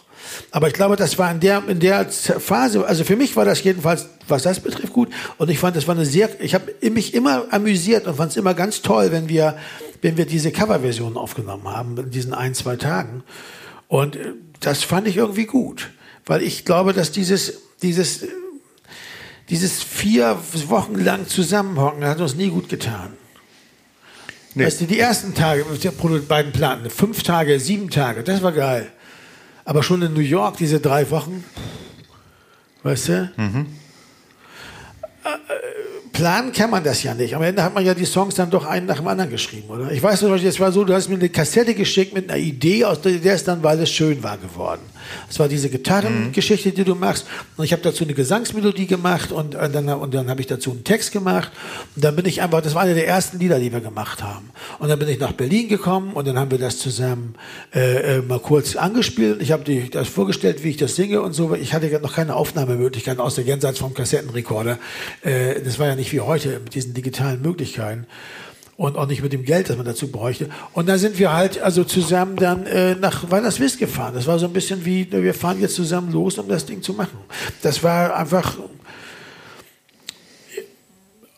Charlotte meinte auch, dass sie war der Meinung, dass uns das Studio besonders gut tun würde, weil, weil, sie, weil sie meinte, dass dieser Geist, der da ist, dass der, dass der eigentlich so, so alten, wie soll ich sagen, Freaks und Hippies, wie wir ja irgendwie auch sind oder waren, auch irgendwie entspricht. Ja, weißt und das, die Räumlichkeiten selber, wie gesagt, man konnte sich ja. überall hinsetzen äh, und äh, konnte ähm, der Musik äh, folgen. Und man war nicht verdonnert dazu, sozusagen in diesem Regieraum oder in so einem sogenannten Aufenthaltsraum zu sitzen sondern war, war immer umgeben ja, ja. von der Musik. Und das äh, war wirklich herrlich. Oder äh, Richard, wie du es auch beschrieben hast, man nickte irgendwo ein und dann wachte man auf und dann spielte gerade eine Trompete oder so. Ja, wunderbar. Wir hatten, also sogar, wir hatten sogar sehr früh, also äh, neun, äh, bei einer dieser Sessions, einer dieser viertägigen Sessions, wir hatten, glaube ich, sechs viertägige Sessions ungefähr. Also ungefähr zwölf Songs aufgenommen, glaube ich. Ne? Wie waren wir da? 13. Elf. Äh, plus die beiden äh, Coverversionen. Ja, ja, aber, aber wir hatten, glaube ich, wir hatten, glaube ich, sechs viertägige Songs und wir haben da äh, Sessions und wir haben dann nochmal eine Session von zehn Tagen oder so im Tritonus gemacht, um alles zusammenzubinden, weil das war uns ja auch wichtig. Klar, durch diese Vereinzelung der Sessions war es auch und des Songschreibens war es auch so, dass eigentlich sozusagen erstmal so ein Sammelsurium von Songs war und um das dann Ganze nochmal so, so, so, so ein alles zusammen nochmal durchzugucken. Und so haben wir nochmal zehn Tage oder eine Woche oder so im Tritonus gemacht. Aber diese, diese Sessions, da sind wir einfach dann immer hingefahren und das war irgendwie, das war so eine ganz leichte Art, eine Platte mal aufzunehmen. So, so, so das, das war extrem entspannt. Und bei einer dieser Sessions hatten wir eine Webcam. Das stimmt, haben, Oh ja. Weil ich, ja, das stimmt, das war äh, genau, das war auch das äh, tolle neue Ding, ne? Also äh, Fans gucken zu, was wir machen. Und dann hatten wir die aber so ausgerichtet, dass jetzt nicht so wahnsinnig viel zu sehen war, aber zu hören, doch. Aber man wusste nie wann. Man musste halt, äh, im Grunde hätte man das Ding, äh, war das damals auch noch 10 Pfennig? Die, äh, Ja, klar. Ja, 10 das war dann Ab und- eine teure Ab und zu ist mal einer durchs Bild Und gelaufen. kann sein, dass da gerade DSL Da war schon ein bisschen kam, billiger, also nicht ne? ganz sicher. Ja. Aber das war so, dass ähm, die, das, äh, das war auch sehr teuer, das einzurichten damals noch. Das war unglaublich teuer. Das mussten so super Leitung gelegt werden, der ganze Scheiß. Und sehen. war da voll irgendwie zugange. Und äh, ich, ich wollte so eine Webcam haben, das war, kam mir damals auch so. Da gab es so Webcams im Hühnerstall, weißt du? Das war die beliebteste Webcam Deutschlands, war eine im Hühnerstall, wo man den Hühnern beim Gackern zugucken konnte, so, wo nichts passierte. Und dann sowas kann man auch machen. Und das war auch so, das war geil. Leute haben sich auch beschwert, dass sie also da reingucken, da ist einfach so ein dusterer Raum. Nicht so Und nach fünf Minuten läuft einer von links nach rechts durch. Das war's. Also dann hörst du so ein bisschen Bum, Bum, Bass spielen und so. Ja, das fand ich aber irgendwie, es war schon eine lustige Aktion. Naja, das haben wir das eine Mal gemacht und dann war es auch. war's auch Das war großartig, das Kennstudio. Das war einfach klasse. Der totale Kult war das. Vor allen Dingen war das auch am Ende der Welt. Also weil das wisst, ne? Äh, es- Wir wohnten eine Zeit lang, manchmal wohnten wir in diesem Hotel, das hatte, das hieß Hotel International, hatte kurz vorher aber noch Sah aber aus wie Hotel National. Nee, hatte vor, kurz vorher noch Hotel Deutsches Haus geheißen. Dann hatten wir in einer Weinstube mit angeschlossenen Zimmern gewohnt, eine Zeit lang. Äh, Das war eine Weinstube, die sich dadurch aus, die hatten keinen trockenen Wein. Die hatten trockenen Weißwein. Nur schön nee, süß. Haben wir nicht. Das war geil. Und es war an dieser Straße zu einem. Habt ihr nicht an dem einen Offtag, habt ihr an einem Tag einen Ausflug in das Café von Heino in Bad Münstereifel Ja, gemacht? stimmt, das haben wir Da gemacht. war ich nicht dabei. Ich Ja, auch nicht, aber das du warst Hei- dabei. Ja, ja, ne? das Heino Café. Ja, das war so, vielleicht wie man sich das Heino Café vorstellt. Ne? Entsprechende Publikum, Sahnetorte, so alles drum und dran. Also es war in Ordnung. War Heino auch da? Hä? War Heino Heino auch war da? nicht da. Wir haben gefragt, aber war nicht da. Und dann gab es eben einen Kroaten als Restaurant, einen Serben, einen Griechen, einen Chinesen und einen Italiener. Es gab, halt, ja, weil, es, es gab ja auch noch Jugoslawien in der Zeit, ne? Gerade noch so. Nee, nicht mehr richtig. Nee? Das war schon, das waren, das Waren war wir, schon, wir waren noch im, äh, ich glaube, das 99, 98. Nee, also ich glaube, da zerbrach, da war doch die erste Nagelprobe für die rot-grüne Koalition, ne? War ja der ja, es war dann der. Kosovo oder so, aber vorher, der Bosnienkrieg war schon voll zugange. Die Kroatien Ja, aber- waren ja schon, die waren ja schon getrennt. Ah, nee, dann war es die, dann war es die, äh, der, der ähm, Einsatz, äh, Militäreinsatz ohne UNO-Mandat. Das kam in dem Jahr. Genau, du hast recht, das war schon im vollen Gange. Naja, gut, wobei das jetzt, ich weiß nicht, also es war, gab jedenfalls zwei jugoslawische Restaurants und die waren, wurden unterschiedlich. Ich glaube, der eine war ein Serbe, der andere war ein Kroate, aber die machten da eine friedliche Koexistenz. Es gab keine Schützengräben. Nee, das gab's mitten nicht. Auf der Straße. Es gab eben wieder, also der Grieche war eigentlich nur ein äh, Laden mit griechischen Lebensmitteln. Hat Dave immer Rezina gekauft. Der kam immer was, er müsste jetzt unbedingt Rezina trinken. Ich weiß nicht, heute noch nicht warum. So ein geharzter Wein. Beim Chinesen waren wir, glaube ich, nur einmal. Beim Italiener waren wir oft. Ja, also das war jedenfalls, es war schon relativ viel. Ja, Ein so- gro relativ großes Angebot Ja. für so einen kleinen Ja. Ort, äh, plus im Kernstudio, also weil ihr es wisst. Also ist Ne? so eine Reise wert. Ja, also es gibt wer- auch wer Nahverkehrszug-Haltestelle. Ja. genau, wer aber heute hinfährt, sollte wissen, dass das Kernstudio mittlerweile äh, in Gronau ist, im Deutschen Rock- und Popmuseum. Ja, und es das ist äh, da ist das Studio jetzt. Äh, Und mit aufnehmen ist ja auch nichts mehr, oder? Äh, Doch, das ist voll funktionstüchtig, das Studio in Gronau, aber es ist natürlich ein Museumsstück und äh, ich weiß gar nicht, was in, aus dem in, Raum in, in, geworden ist. Raum, in dem Raum ist Holger Tschukan gestorben. Ne? Also hat er Ja. er gewohnt zuletzt. Ja. Ah, ja. Ähm, Gut, wollen wir, wollen wir über die äh, Stücke reden? Ja, wir lassen uns über die Stücke reden, glaube ich auch, weil das andere ist, glaube ich, erschöpfend gemacht. Also wie gesagt, geht gleich los mit Ich war nicht dabei. Genau, schöner Effekt auf der Stimme, schöner Filter. Kam ganz schlecht an bei den Leuten. Also, ich ich habe mir gestern die Platte nochmal angehört. Ja. Ich finde das so, also vor allen Dingen, es passt so sehr zu dem Text auch. Ja, ne? ja, klar. Und äh, äh, also äh, es erinnert, es ist das einzige Stück, was mich ein bisschen, ich glaube, das ist auch durch diesen Soundeffekt, diese Art, dieses Nölige, was da ist, was mich ein bisschen an Udo Lindenberg erinnert. So ganz leicht, da ist so ein, so ein bisschen so, ey, Ja, so, ja, genau. Und, das, und durch den 90er, Filter klingt das so nasal auch alles, und das finde ich besser. Äh, Das fand ich äh, toller ja, Text. Also, ja, Petra Husemann war ganz dagegen, weiß ich noch genau. Die war damals die Produktmanagerin oder, oder irgendwie die Labelchefin dafür diese Platte und die war total dagegen. Na, da wird die noch ein paar andere Stücke Ja, gefunden ja, haben. ja, aber das fand sie ganz doof, ja, okay. äh, dass dieser Effekt da drauf war. Aber sie du weißt ja, wie das ist bei Leuten, die jetzt also nicht so drinstecken, die, die, die hängen sich oft an bestimmten Einzelheiten auf. Ne? Das war auch da so. Und haben wir dieser Refrain, der dann kommt, ne? Ähm, haben wir sowas vorher in der Form schon mal gemacht in einem Lied? Das, also, dass aus so einer brachialen, fetten Nummer, dass alles wegfällt und nur noch so eine Orgel ist mit der Stimme zusammen? Ja, klar. Aber echt, also in so einem starken Kontrast. Ja, das weiß ich nicht, ob es so ein starken Also- Kontrast, aber also wir- normalerweise haben wir doch eigentlich oft solche Stops gehabt und so leise Ja, Teile. aber das ist- das ist- is a love song, zum Beispiel also bei, bei Something Was Wrong. Ja, aber da kündigt sich ja dann- Couldn't help feeling fab. Genau, da ist dann genau, aber das ist ein Crescendo, was wieder hinführt zu dem, also stilistisch auch hinführt zu dem Strophenteil. Während hier ist es ja ein, äh, ein Teil, der wie aus einer anderen Welt Du meinst ist. dieses, wo, wo ich da wohl gerade war, das, Mhm. das ist ja eigentlich noch eine ganze, das ist ja gar kein Refrain, das ist ja noch ein ganz kleines, das ist, Ja, ich fand das war, äh, also gestern beim Hören dachte ich, so, ah, das ist äh, schon ein bisschen ungewöhnlich. Ne? Und dann äh, auch die Zusammensetzung des, de, dieses Liedes, ne? Diese, also die Crescendos, klar, aber diese äh, ein Rock'n'Roll-Stück eigentlich und dann so Morricone-Gitarren, witziger Text. ja, und und, dann knattert auch so, ein, so, ein, so eine MIDI-Sause da durch. genau. Die hat ja, die hat ja Jake Bullitt gemacht.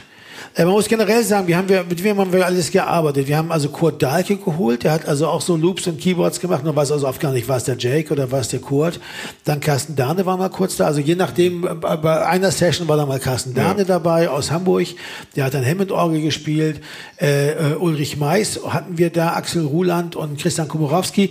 Äh, Christian Komorowski äh, Violine und Axel Ruland auch Violine von M. Walking on the Water, die waren glaube ich gar nicht zur selben Zeit da. Nee, ja. Ne? Und ähm, Daniel Perrin, ein Akkordeonspieler aus Frankreich, den ich oder aus Genf, den ich kenne oder kannte äh, von Produktion mit Les Soldats Connus, der spielte so ein, so ein, so ein französisches Knopfakkordeon.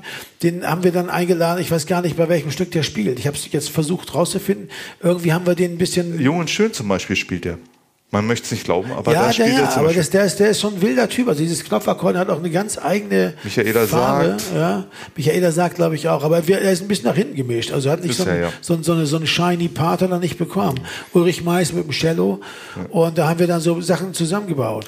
Aber nochmal kurz, ich war nicht dabei. Äh, äh, ich habe mal das Ende gestern gestoppt. Dieses nicht endende Crescendo oder was auch immer man das nennen will. Ne? Und das ist ein, eine Minute 15, was echt ungewöhnlich ist. Das ist seltsam. Ne? Das, ist, das, das Ende finde ich seltsam. Das haben wir noch nie gemacht, dass wir einfach sowas laufen lassen, was nicht nur, was, was sich nicht mehr auflöst und was einfach nur so, immer so tan, tan. Das Und- finde ich eher ungewöhnlich. Das andere, dieses, wo ich da wohl gerade war, das finde ich eher so, das ist so ein normale Element of Crime Stilmittel auch, ne, so mal so umzudeuten oder runterzugehen. Was ich sehr ungewöhnlich an diesem Stück fand, das war der Videodreh bei Jakob im Garten. Mit Anzug und Spaten in der Hand. Ah ja, aber da Tiefe Löcher graben und. Genau, da können wir vielleicht danach noch drüber reden, wenn wir die Stücke durch haben, welche Videos wir dazu gemacht haben. Naja, Weil da wäre schon ist ja geil. wirklich was Entscheidendes passiert. Ferien von dir. Ist das ein Stück von dir gewesen, Richard? Oder war das von, Das war von mir. Das war von dir. Ja. Äh, ich war nicht dabei ja auch. Also die Ferien von dir war aber der hat diese, diese Harmonik, mit der, die, so eine seltsame absteigende Harmonik. Äh, das ist ein sehr schönes, finde ich, sehr romantisches Mhm. Stück.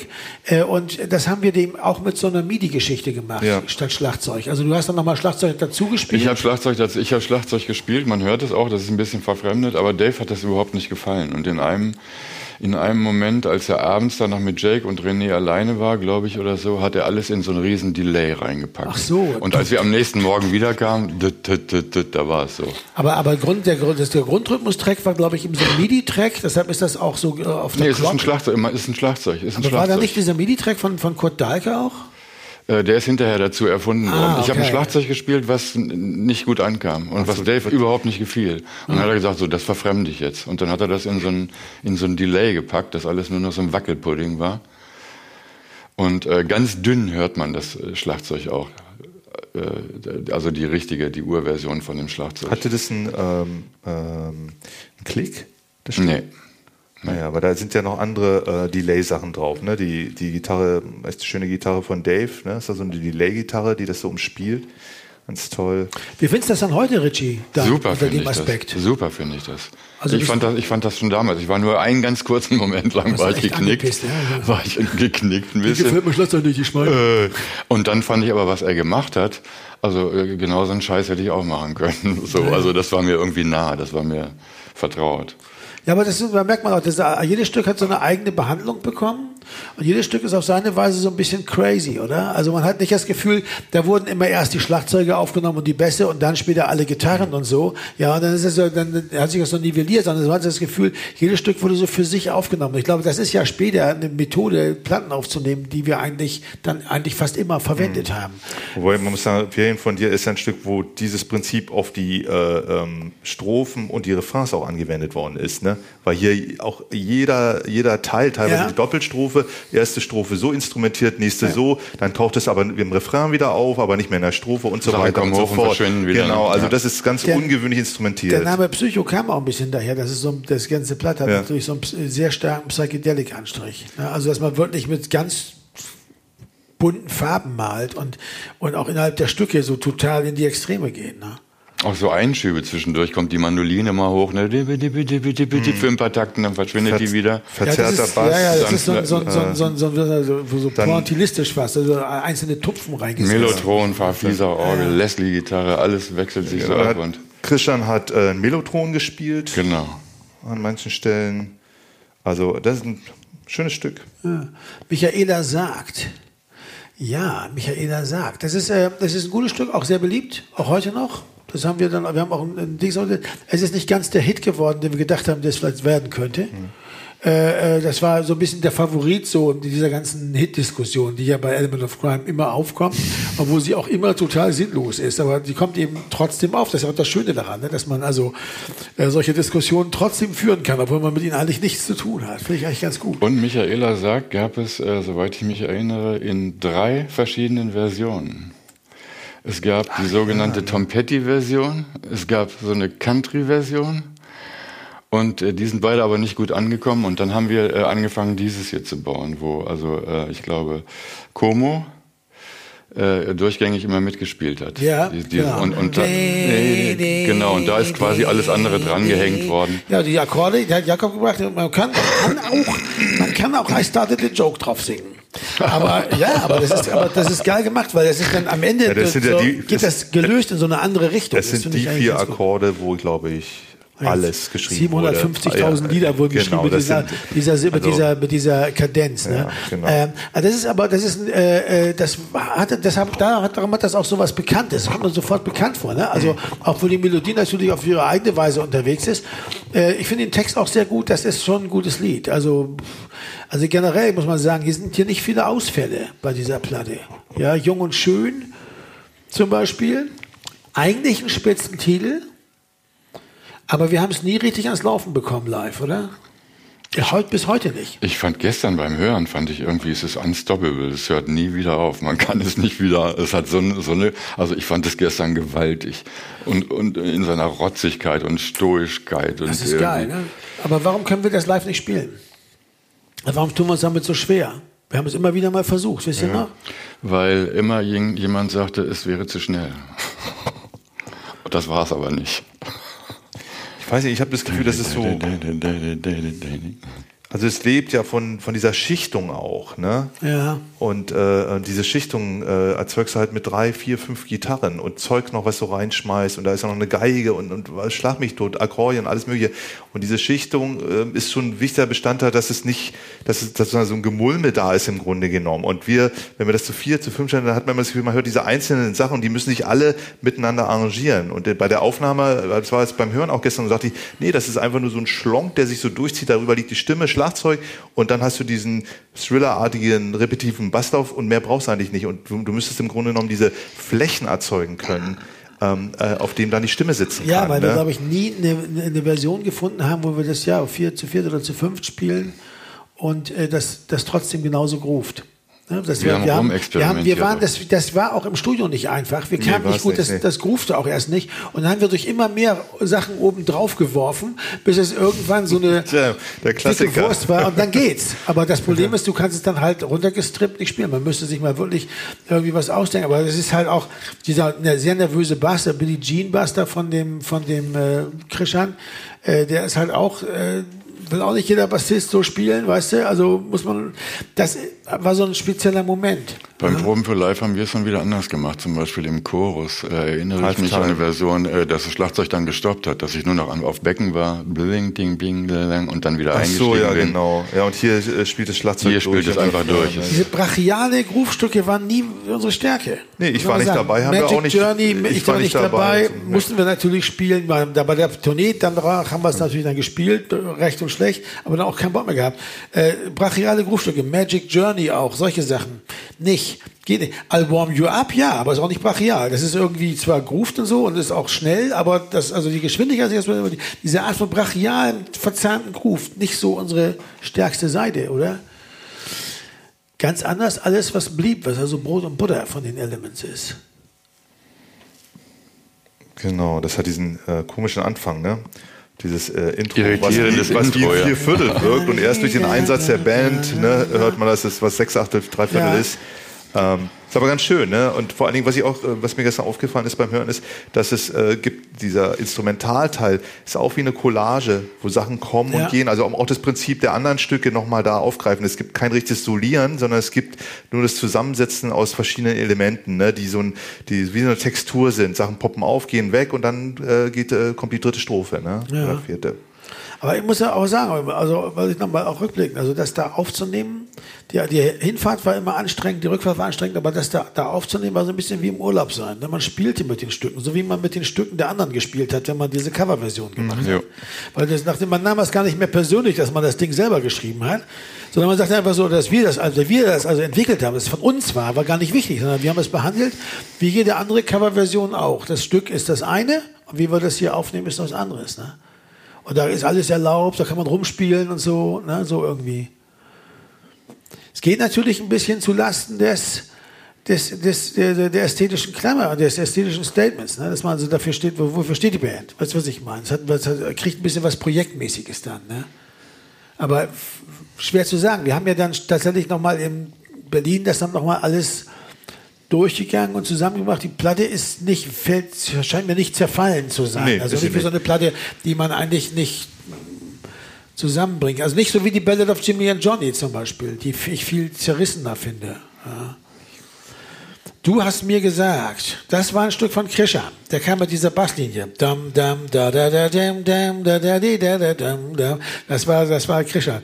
Und das haben wir dann, ähm, Klassisches, eigentlich Ja. klassisches Velvet-Stück, ne? Zwei Akkorde, wenn ich es richtig äh, ähm, gehört habe. Gestern dreht sich das äh, mit den Akkorden um im Refrain, ne? Und ähm, tolle Geige von äh, Como. Ja. Ja, also das ist auch so die, die kommt so nervös kurz so rein, ganz schön.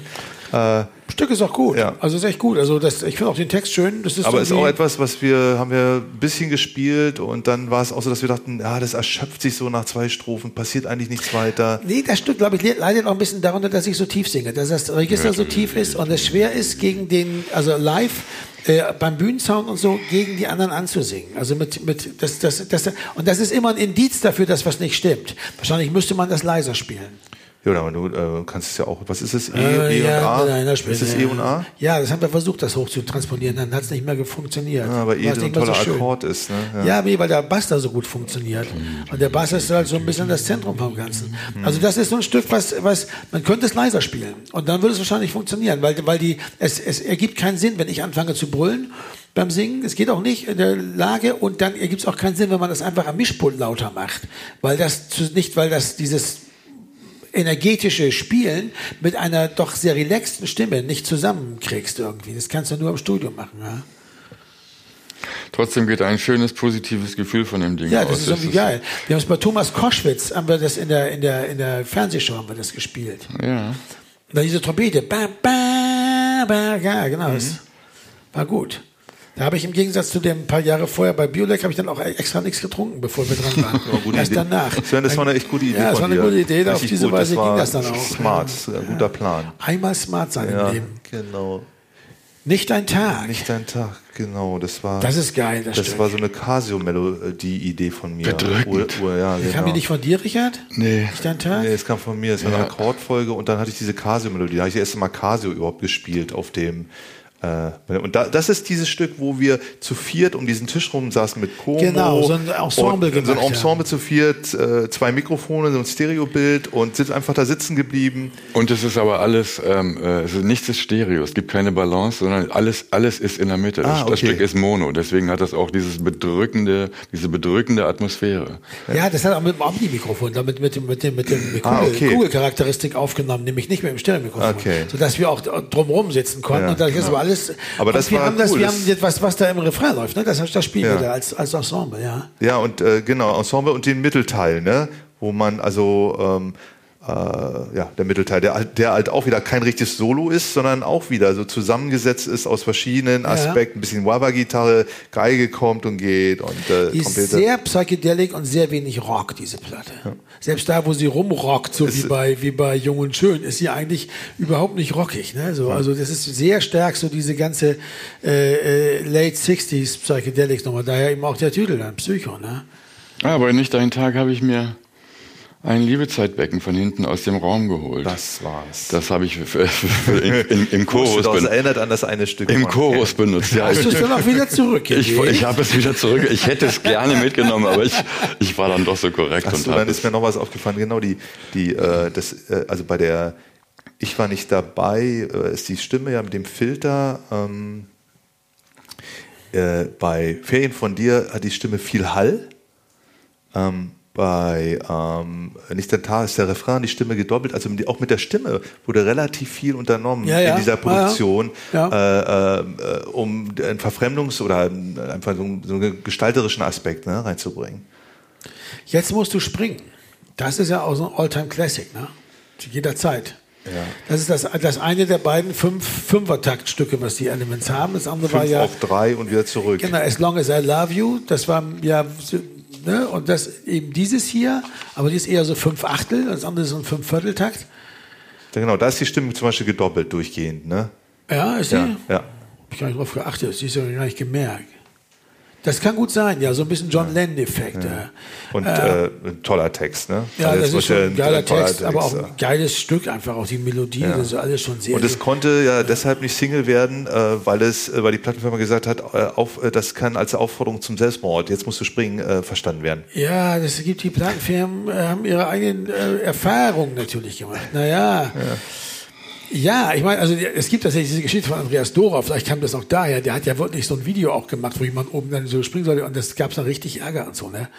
Äh, äh, dann wurde er als der Hitverhinderer irgendwie beschimpft. Naja, es ist Der durfte. Ja, es gibt ja immer, also ich meine, die, die äh, beiden äh, Reinigungskräfte, in der, die draußen vor der Kirche stehen, bei der Try to be Mensch und Ja, ja. Das, äh, das Kreuz mit Jesus dran abspritzen konnte halt auch nicht als Cover, weil dann hätte man äh, im süddeutschen Raum nicht, Ja, das, das kann man nicht. sich heute eigentlich so nicht mehr vorstellen, wenn du überlegst, was über sowas wie Rammstein, was da alles so zusammengesungen wird und so. Aber das war irgendwie interessant. Wobei die waren da ja auch schon eine ganz große Nummer. Ja, meine, und wir waren bei, bei derselben Abteilung, bei derselben Plattenfirma. Weißt du, einerseits so bück dich, ich mach dich glücklich, ist okay. Aber jetzt musst du springen, ist irgendwie nicht okay. Also, sorry mal. Also, das, Leute, ja.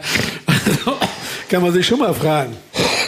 Ja, so wie du. Sehr starkes Also wenn Psychedelic, dann hier, ne? Aber richtig. Auch ja. jazzy Ja. Jazzy. Diese, Jazzy, diese- das ist so ein bisschen Return to Forever äh, ähm, Piano am. Anfang.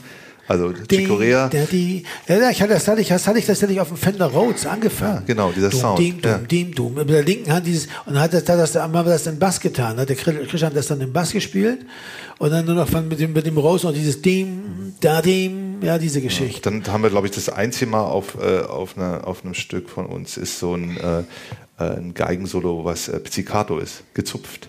Da, da, di, da, da, da, di, da, da, di, da, Genau. di. Ja. Das ist, ähm, ähm, äh, Como, ja, genau, das war der. Como. Und äh, das Stück spielen wir heute noch oft, ne? Und gerne. Ja. Das Flanger auf den. Overheads beim Schlagzeug. Ja. Die Becken sind am. Und Dave sagte zu mir, jetzt spiel mal die Besen jetzt nicht so verzagt. Spiel doch mal so wie Mitch Mitchell von Jimi Hendrix Experience, aber mit Besen. Wirbel mal so viel wie der, aber mit Besen in der Hand. Und nicht dolle hauen, sondern nur Und das war auch wieder ein ganz neuer Aspekt für mich und äh, das kann man hier hören. Mitch Mitchell mit Besen. Mit Mitchell mit Besen. Ne? Ja. Mal. Also Jimi Hendrix Experience, aber anders. Also was man sagen muss, bei eigentlich allen Stücken, wo der spielt äh, bei ähm, ja auch wieder einigen Stücken hier Gitarre und äh, das ist auch wieder so ein unverwechselbarer, also diese, dieser Minimalismus, der gleichzeitig dieses harmonische Wissen um die Akkordbewegungen ne, so aufgreift. Ne? Also ich finde, dass er, das hat er das ganz toll gemacht. Das ist ja bei der ähm, äh, Rosenplatte auch schon, aber hier ist es auch nochmal in so einem anderen Kontext, also mal ein Delay eingesetzt für seine Gitarre und so. Zwei Noten auf nur, ne? Ja, ja, genau, zwei Noten Dum, auf drei dum. Noten oder nur so kleine Überleitung von einem Akkord zum anderen. Ja, also sehr, sehr hilfreich für auch so, das ist natürlich auch so eine Produzentensichtweise, die gut ist. Ja, dann das ist mal Mixers Food. Ja, Ja. äh, Mixing Ja. Food, dass Ja. man das sozusagen beim. Mix einfach solche Sachen gebrauchen kann. Also wie beim Film, wo du bestimmte Zwischenschnitte einfach brauchst, um zwischen zwei Szenen zu vermitteln. Ja, so schon ganz gut. Naja, und so wie du, der, äh, dieser Text, ne? Text ist super, ja. Text ist geil. Lustiger, seltsamer Text. Äh, und wir haben ja jetzt äh, live, das fand ich halt äh, jetzt auch schön, dass wir die, äh, also im Grunde genommen ähm, weiten wir, äh, was die Zeit angeht, dieses Stück ja noch mehr aus. Wir lassen uns noch mehr Ja. Zeit in den Intros, in den Zwischenteilen, bis bevor du wieder anfängst zu singen und so weiter. Also äh, so, äh, im Grunde genommen die Länge des Stückes äh, ist ja auch ein Tribut an Psychedelic. Ne? Die dürfen ja dann auch gerne mal vier, ja, fünf, aber sechs auch Minuten. weil das so schön swingt. Die Leute lieben das. Der muss ich sagen, du merkst, du siehst bei, bei, bei, so, bei so einem stehenden Publikum, die wie die alle so ein bisschen wobbeln, ne? die ganze Zeit. Das ist ja wie total geil. Du spielst es und du kannst es laufen lassen und die wobbeln einfach die ganze Zeit so mit. Das ist schon total schön. Also so, so, so weit wie man bei Element of Crime und das Thema Tanzen kommen kann eigentlich, ja. Aber das machen die halt dann. Und das ist irgendwie schön. Oder wenn sie setzt mal einen bestuhlten Saal, dann siehst du die Füße überall wippen. So. Ist ja alle so, so ein bisschen wippen in ihren, das ist schon toll. Also auch Minimalismus auf eine Weise, ja. Kavallerie, gutes, ordentliches Lied, kann man machen. Sehr geiler Text. Text ist gut, aber, aber ich fand auch sehr schön diese Gitarrenschrummelei, dass die mal Die wieder nach super, vorne ja. kamen zwischen uns beiden, dass wir beide zusammen die Gitarre schrummeln, wie bei der, wie bei der Basically Sad eigentlich, ja, dass man diese Gitarrenschrummelei nochmal richtig mal, da haben wir so, Oh ja, Battle, ne? ja, Ja, da haben wir uns genau. total gefreut, dass es mal wieder, dass wir das mal wieder machen, ja. Das war schon schön. Sehr gut, ja. Und dann, äh, weil es schön war, ne? Ganz kurz zur Kavallerie kann man noch sagen, ist, das ist, ähm, es baut sich auch schön auf. Was Stück für Stück die, die Geige kommt irgendwann, diese, Ja, ja. diese komische äh, Orgel von Carsten, die mit so einem leicht schiefen Ton da reingeht. Äh, äh, äh, und was auch kurios ist, das haben wir auch, glaube ich, bei keinem einzigen Stück in der Blende, in der Ausblende oder am Schluss, ne, bleibt es halt nicht auf den zwei Akkorden, wie man es eigentlich machen würde, sondern fängt an wieder in die nächsten, also wieder das Muster der Strophe verfolgen wir im Outro auch noch. Und das hört sich ganz komisch an, weil plötzlich kommt noch ein zweiter, dritter Akkord am Ende und denkst, so fängt jetzt noch mal jemand an zu singen, aber das ist auch schon ausgeblendet. Das haben wir aber nur einmal gemacht. Danach haben wir gewusst, wenn wir ausblenden, sollte man bei zwei Akkorden bleiben oder bei einem und nicht die ganze, die ganze Figur machen. Ja. Das wirkt irgendwie eigenartig. Ja, Bisschen. wobei andererseits bei, bei, bei, bei, bei viele von diesen ganzen Stacks und so Sachen und Motoren auch haben Ja, sie oft gefadet und das einfach auch so gemacht. Das von, von Das daher, stimmt, aber wir haben es wir haben es nur einmal gemacht Ja. und wir haben es dann nie wieder gemacht und davor auch nicht. Und das zeigt uns ja, dass wir dann doch dachten, das ist ein bisschen eigenartig. Ja, aber irgendwie auch geil. Äh, einmal, einmal was tun, was man sonst nie macht, weißt du so. Aber dann haben wir ja hier noch, ähm, weil es schön war, ne? Muss man schon sagen. Das ist, ähm, Tolles Lied. Das ist ein ganz tolles Lied. Äh, also ich mag das sehr. Also das ist diese Gitarre finde ich sehr schön äh, und ich finde die Gesangsmelodie ist super und und äh, mit dem Text zusammen und das Ganze hat so was sehr romantisches und so das ganz allerliebste. Genau, das mussten wir ja unbedingt äh, mit zwei Aspekten äh, unterlaufen. Das eine war, de- ich glaube, es war deine oder Daves Idee zu sagen, äh, Jakob spielt auch noch so eine ganz kaputte Gitarre dazu gleichzeitig. Das war das eine und das andere. Das, was eine sehr gute Idee Ja. ist, weil das, weil das, äh, dadurch kriegt das Ganze so wie, wie Brennnessel, so, du weißt ja, da liegt noch mal so eine So eine andere Textur drauf. drunter, ne? Vorsicht nicht anfassen, weißt Genau, du, so, das ist andere ganz war gefährlich. Die das harmonized Trompete, erste- ne? Die harmonized ja, Trompete. genau, das äh, zum ersten Mal und auch zum einzigen Mal äh, Ja, da war ich Harmonizer der Einzige, der das wollte. Alle sagten, nee und so. Und ich hatte das aber vorher genau bei Whirlpool Productions, bei diesem Solo, hatte das René Tinner genau diesen Effekt gemacht. Und ich fand das auch erst ganz doof, weil ich auf mein Solo dabei so stolz war, das war so schön. Und dann habe ich es ein paar Mal gehört und hab gedacht so, das ist eigentlich, ist das total toll. Und Das der, ist geil. Der Theo zum Beispiel liebt das auch total. Wir haben uns überlegt, vielleicht sollten wir es einmal ausschreiben und dann einfach so spielen, weil das ist eigentlich ganz stumpf, glaube ich, eine große Terz oder Quarte oder so. Einfach ganz doof, stumpf, gedoppelt, aber eine man so Quarte. Wenn es ein Effekt ist, den du nicht programmierst, dann stellst du den einmal ein und dann läuft halt. ja, genau, das ist, nee, das ist genau, das war die Idee. Also, weil dadurch kriegt das dieses Polytonale, eigentlich so dieses so später Stravinsky oder so, also so diese Ecke, so einfach so, äh, was ist denn jetzt los? Das mochte natürlich kein Mensch, also außer mir eigentlich. Also schon Dave hat nur noch gesagt, nee, ich will das nicht. Und Ja, so. aber gestern zum Beispiel, habe ich, ich habe ja die Platte wirklich lange nicht gehört und gestern, ich wusste ja, das kommt jetzt gleich, ne? Und dann war so am, die ersten paar Töne, dachte ich, ja, ja, hm, und so. Und dann, je länger das lief, desto mehr, also als ob das Gehirn das so einbaut und, äh, und dass sich das harmon, harmonisch denkt. Weil das ist ja, also wer definiert Harmonik, ne? Also wer sagt, das ist disharmonisch, weil es ist ja einfach nur, sind ja Töne alles nur. also und, polytonal, sagen Genau. genau. Äh, Und, äh, ähm, und dann verschwand der Aspekt des Disharmonischen beim Hören. Und das fand ich interessant. Dass das so rauskam und ich dachte, ach, das war sehr ich schön. Es finde das auch nach so. wie vor richtig. Ich finde auch, wenn man eine Platte Psycho nennt, dann sollte sie auch so klingen. Und das ist genau diese, dass sie genau diese Momente bringt. Äh, wir haben uns dadurch, Freunde haben wir uns damit jetzt auch gemacht. Ja, haben wir auch. Aber, Aber, wir hatten auch, muss man sagen, wir hatten auch in gewisser Hinsicht ein sehr konservatives Publikum. Also durchaus ein Publikum, was jetzt nicht irgendwie scharf drauf war, dass da jetzt Sachen passieren, wie was mit der Stimme war. Ich war nicht dabei. Das war, war für die Leute schlimmer als es mit der Trompete. Und da das Stück auch, weil die Platte auch gleich damit losging. Ja, also ich erinnere mich, das waren äh, 30.000 verkaufte Exemplare. Ja, Anfang. 40 waren schon dann. Ja? 40 waren es. Aber Also ja, wir, haben sogar, wir hatten sogar gute Chartspositionen. Wir waren auf Platz 11 oder so in Charts. Aber wir haben nur 40.000 Platten verkauft. Ja. Deutlich weniger als von der davor. Ja. Nun könnte man auch da sagen, vielleicht lag es an der davor. Haben die, Wahrscheinlich. vielleicht hat die davor sich so gut verkauft, weil die davor so gut ankam. Und dieses lag an der davor. Man weiß es immer nicht so genau. Ja, äh, aber ich weiß, dass es bei dieser Platte, der Jens Kopmann kam zu Besuch in Weiders West. Wisst ihr noch? Der Ja. Jens Kopmann Ja, kam. ja. Und wir spielten ihm das vor und er sagte immer so, ich weiß nicht. Ich weiß nicht. nee. Aber Jens, hör mal, das ist doch gut oder nicht? Also wenn man so auch so buhlt, so ein bisschen, dass man so ein bisschen Ermutigung, Ermutigung bekommt. Also nee, ich weiß nicht. Also, und so. Und also er sah schon irgendwie, er sah schon irgendwie die Tournee zusammenbrechen oder so. Das hat uns nicht geschadet. Die Tournee war, glaube ich, ganz gut, ne? oder Jakob? Tournee war gut, ja. Also, wir waren halt so erstmal zu fünft unterwegs, also so, so mit einer neuen Platte, ne? ja.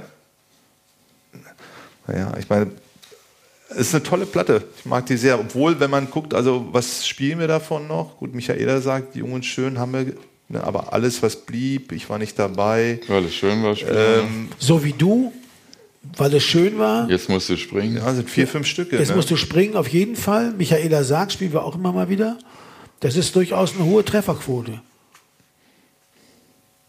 Ja, verglichen mit anderen Platten. Also jetzt ja. musst du springen, so wie du, weil es schön war. Michaela sagt, das sind Hälfte. jetzt vier. Naja, So, viel, so richtig viel ist auch nicht. Ne? So, also manche Sachen sind auch, ähm, äh, also Ferien von dir haben, das, das haben wir probiert zu spielen. Das, das haben wir mal gemacht, das ist ganz gut, das geht. Aber man muss halt viel arbeiten. Man muss sich erstmal die ganzen Akkorde wieder drauf schaffen. Das ist halt ein sehr kompliziertes Stück. Ne? Naja, und auch Das diese, diese Atmosphäre des Getupften, ne? die, das ist ja, Ja. bei äh, ähm, So wie du viel einfacher herzustellen, weil diese durchgängige Melodie auf dem Piano, ne, verschafft einem so einen äh, harmonischen Untergrund, auf den man die Sachen so setzen kann. Ne? Und dann hast du ein paar ganz äh, signifikante Melodien oder Teile und das ist bei äh, ähm, äh, Ferien von dir nicht. Ne? Das Man ist, kann das äh, nur covern im Prinzip, ne, denke ich, wenn man das spielen Ja, das will. ist das, ja, das Ja. ist das, man muss das, das, weil diese Platte so klar durch die Produktion auch bestimmt ist, weil die so klar, äh, so produ ganz viele Produktionsgimmicks hat. Du musst dann irgendwie die, deine Kill Your Darlings, musst den ganzen Kram weglassen und äh, trotzdem muss der Song gut sein. Die sind aber alle gut. Also man könnte das, gut, ja. ne, man könnte das. Also auch ich war nicht dabei. Man könnte das auch spielen. Die, der Song ist schon okay.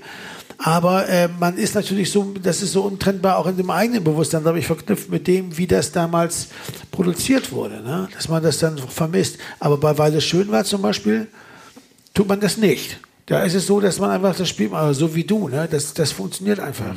Jetzt musst du springen, ohnehin. Das ist Im Grunde genommen, jetzt musst du springen, ganz großer Elements-Hit. Also wenn man das live spielt, da fliegen eigentlich immer alle Löcher aus dem Käse.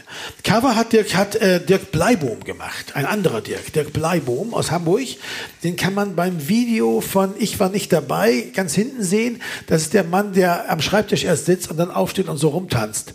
Das ist Dirk, Dirk Bleibohm. Ja. Okay. Ähm, und äh, der hat das Cover gemacht. Das, das Foto, wo war das her, Jakob?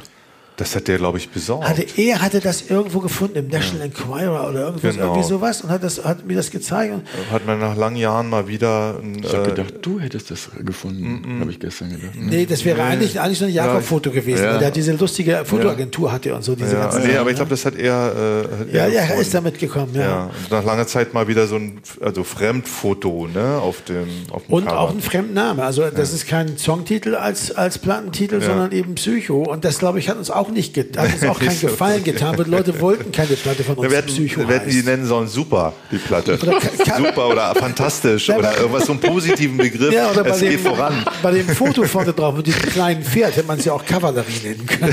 Zum Beispiel. Ne? Oder Pony. Einfach nur genau. Pony. Die Platte heißt Pony. Fertig. Ja? So, das ist ja kein Pony, ist ein Pferd. Ne? Das ist ein, ein Pferd fürs Wohnzimmer. Ja, genau. Das ist, das ist schon, also ich finde das, ich finde das, ich mag das Cover eigentlich, ich finde es gut. Ich finde, das, das, die ganze Platte hat einen Sonderstatus und den finde ich auch gut. Und ich glaube, dass die Platte, auch wenn sie nicht, gerade weil sie nicht so gut gelaufen ist und weil sie so äh, allgemeines Erstaunen erregt hat, hat die Platte auf lange Sicht, dafür, dafür war sie zwar nicht gedacht, das war nicht unsere Absicht, solche Sachen passieren einem, hat sie uns auf lange Sicht sehr viel gebracht sehr gedient, weil damit war klar, diese Band ist unberechenbar. Also ist nicht sozusagen jetzt so, die haben ihren, stehen, ziehen ihren Stiefel runter und richten sich da in so einer Nische ein, sondern die machen dann auch sowas, ne? So, das, das ist auch können auch Teil ihres. anders.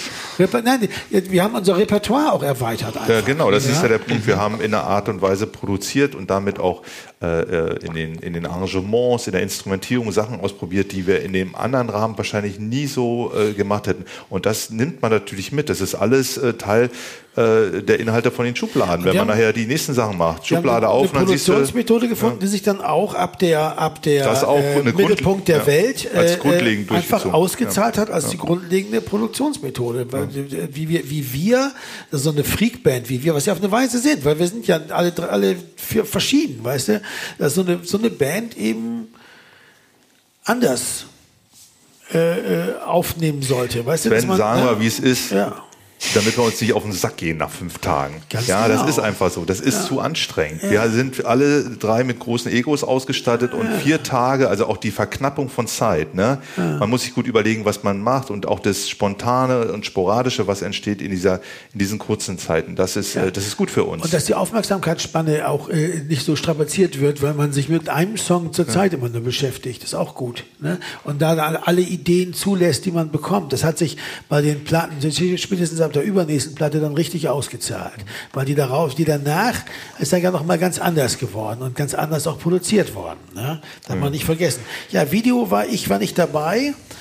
Äh, haben wir analog zu Surabaya Johnny gemacht. Ich habe ich hab dann wieder Super 8 Schwarz-Weiß-Filme geholt und jeder hat welche bekommen, ne? Und eine Kamera. Und jeder hat so aus seiner, Ja. aus seiner Umgebung was gefilmt und so. Und das wurde dann zusammengeschnitten mit dieser Gartenszene. Und am Ende, dass sie die ganze Zeit tanzen. Der Typ, der das geschnitten hat, hieß Speedy, der war aus Hamburg. Ich glaube, der hieß Speedy. Und es war ein ganz verrückter, der hat so viel mit Film, Werbefilmen auch so zu tun gehabt und so. Aber der galt als völlig so, so exzentrisch.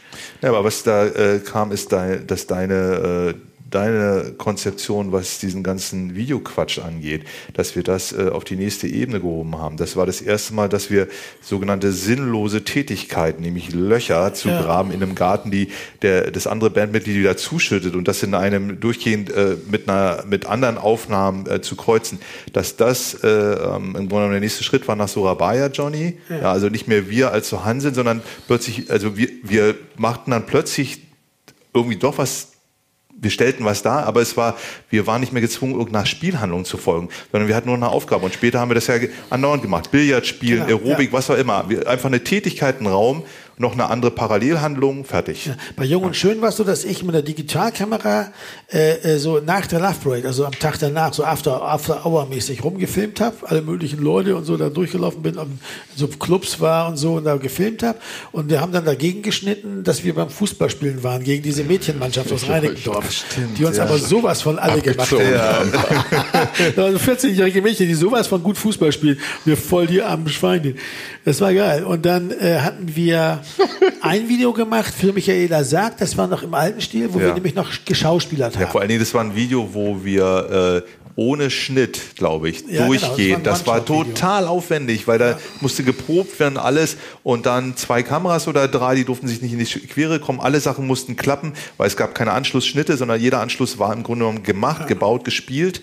Ähm, Und das, und das war, der, das war schon eigentlich, die Idee war nicht schlecht, die war von Henning Henning Peschel und das ist auch ein guter Mann. Das Problem ist eben, wir sollten, äh, finde ich, fand ich dann immer äh, vor der Kamera nicht Schauspielern. Das tut uns nicht gut. Sobald Schauspielerei reinkommt, ist das, wird's eigentlich immer, wir sind keine Schauspieler, muss man einfach so sagen. Und man will eigentlich auch, vor allen Dingen darf das Lied nicht den Inhalt des, des Songs abbilden. Und das, das hat's da aber auch bei Henning Peschel schon nicht mehr gemacht. Das war auch gut. Und wir haben ja das, das One-Shot-Video, also das ungeschnittene Video, dann später perfektioniert, als wir dann bei der letzten oder vorletzten Platte auf, auf dem auf der Parkbank saßen und Rotwein Genau. getrunken haben. Äh, also keine, keine Beleuchtung mehr, keine Spielhandlung, gar nichts mehr. Und dann also nicht nur kein Schnitt, sondern auch keine Handlung und nichts passiert. Das ist natürlich perfekt für uns, weil wir ja keine Schauspieler sind. Und weil man sich dann beim Angucken des Videos auf die Musik konzentrieren kann, was Leute wie wir ja gut finden. Ja, das, äh, ich bin sicher, wir haben irgendwas vergessen. Ja, wir sollten vielleicht noch kurz erwähnen, also für ähm, die älteren Jahrgänge oder für die, die es interessiert, wir haben äh, Jim Capaldi von Traffic getroffen. Und, Oh äh, ja, ich hatte zwar- eingeladen aufs, aufs Köln-Konzert und Gen- René hatte gesagt, oh, darf ich jemanden mitbringen? Und ich klar, klar, gerne, logisch, natürlich. Und dann ging die Tür auf und René kommt mit Jim Capaldi rein. Und ich gucke das und mir fällt, der, mir fällt der, geht der Mund auf und mir fällt fast das Essen aus dem Gesicht, weil ich äh, sehe, wer das ist. Das ist einer von meinen alten Helden, der hat damals bei Stevie Winwood Schlagzeug gespielt. Und dann habe ich Du meinst bei Traffic? Bei Traffic, ja. Ja, genau. Und Und dann haben wir da mit, mit, mit Jim Capaldi zusammen am Tisch gesessen und über Popmusik. Aber da, bei euch stimmt ja wirklich jeder Ton. Da wird ja nie improvisiert. Also ich komme noch aus der Zeit von Jimi Hendrix. Wir haben einfach losgeballert. klar, da hatte er natürlich die alten Geschichten und so gehabt, aber was interessant war, also wer, wer Aufpassen, dass man so nicht will. Nee, genau. Aber wer, wer, wer Zeit findet, es gibt ein, äh, also Traffic, glaube ich, When the Eagle Flies, es gibt ein paar Platten von denen, die sind echt toll. Das sind tolle Platten, die auch, äh, also man kann schon sagen, manche, äh, da sind Aspekte in deren, äh, in deren Schaffen, äh, die auch letztendlich bei den Elements hier zum Tragen kamen. Und deswegen war es cool, auch mal Jim Capaldi, Can, also irgendwie in diese alte Zeit mal irgendwie damit zu tun zu haben. Ja, aber während ihr euch bei dieser Kölner Sause damals, dieser Kölner Film-WDR-Sause mit äh, Tom Mega irgendwie zusammengespielt habt, habe ich mit Jackie Liebezeit gespielt, ne? Ja, Sven, Aber- weil du bist der Größte. Du hast nämlich Jackie Liebezeit. Wir hatten ja nur Jim Capaldi und, und Can gab's auch nicht mehr. Wir sind so arm. Wir, Wir, wir hatten Nein, hier, wie hieß er, der Otze da? Der, Das Problem war, das ist, das ist, das hat ja alles nicht funktioniert in Köln, aber, aber der war sehr nett auch. Das wollte ich auch mal sagen. Also, wie- das, da habe ich mich auch total gefreut. Nein, das ist diese, einfach- diese, diese Can-Connection, weil das natürlich d- total geil und war. ich ne? glaube auch der Umstand, dass sagen wir mal, äh, man trifft jemanden und der erfüllt natürlich nicht die Erwartungen. Das ist ja ganz klar. Ja, Jim auch. Capaldi, genau wie auch. Jim Capaldi erzählt einem halt von Arno dazumal und hast du nicht gesehen und so weiter. Aber das ist, glaube ich, gar nicht der entscheidende Punkt. Der entscheidende Punkt ist ähm, einfach für einen Moment mal leibhaftig dem, diesem Ja, einen oder auch Jackie Liebezeit zu beginnen und zu wissen, wenn ich mal eine Platte auflege aus der Zeit, dann weiß ich, ach man, so, äh, man hatte einmal so Kontakt mit der Vergangenheit auf eine Art. Das ist so ein, schon ein spezieller Moment, ja. Und äh, wir haben uns ja jetzt keine, hattest du ein Autogramm? Hast du ein Autogramm geholt? Bitte? Von, ich, Nee, so ja, nun Sven, hast du ein Autogramm von so ja Liebezeit? doch nicht. So ja tätowieren lassen. Nein, hab aber ich weiß, du hast, du hast ein Autogramm von, äh, hast du nicht ein Autogramm von Louis Armstrong? Nein, ich habe keins von Louis Armstrong, ich habe eins von Costa Cordalis bekommen. von mein Costa Vater, mein Vater war, war wegen der So ähnlich, Bremer so Friseurinnung, ähnlich, ja. war meine Mutter und mein Vater war mit Costa Cordalis Abendessen auf Kosten der Bremer Friseurinnung, weil der Ja, der Costa. der. Und dann hat, Kostet hat, fast gar nichts. hat mein Vater, hat mein Vater gesagt, äh, hier, du, mein Sohn ist auch Musiker, kannst du mal, da Sehr kannst gut. mal, mal, mal Oh, toll. Und er, lieber Sven, lieber Sven, alles Gute, dein Costa. Ist er. Wunderbar. Ja, ist immerhin. Ich habe ich ich habe ein Autogramm und zwar von äh, Dr. John nach einem Konzert in New York. Ja, siehst du. So. Aber das war auch mal zum Thema Fan. Also Ja, ich bin genau. da, also das war schon geil. ja, ähm, dann haben wir, glaube ich, das Wesentliche gesagt. Dass bei dem nächsten Mal geht es dann beim nächsten Podcast in 14 Tagen, äh, geht es dann um die Jahre 1900, äh, 2000 bis 2001 eigentlich äh, und um die Platte Romantik. Genau. Und äh, aber auch um die Peter Pan-Geschichte, glaube ich, weil das ist ja auch eine Aufnahme, die ist auch nicht unwichtig, die sollten wir damit reinnehmen, die Peter Pan-Geschichte, die wir für das Schauspiel aus Bochum Anfang 2000 gemacht haben. Bis dahin äh, soll ich sagen, sagen wir auf Wiedersehen. Das war Richard Pappig, äh, Jakob Ilja und Sven Regner. Tschüss. Tschüss. Tschüss. Achtung, Achtung, hier ein Element of Crime Verbraucherhinweis. Auch zu dieser Podcast-Folge gibt es eine passende Playlist. Den Link dazu findet ihr in den Show Notes.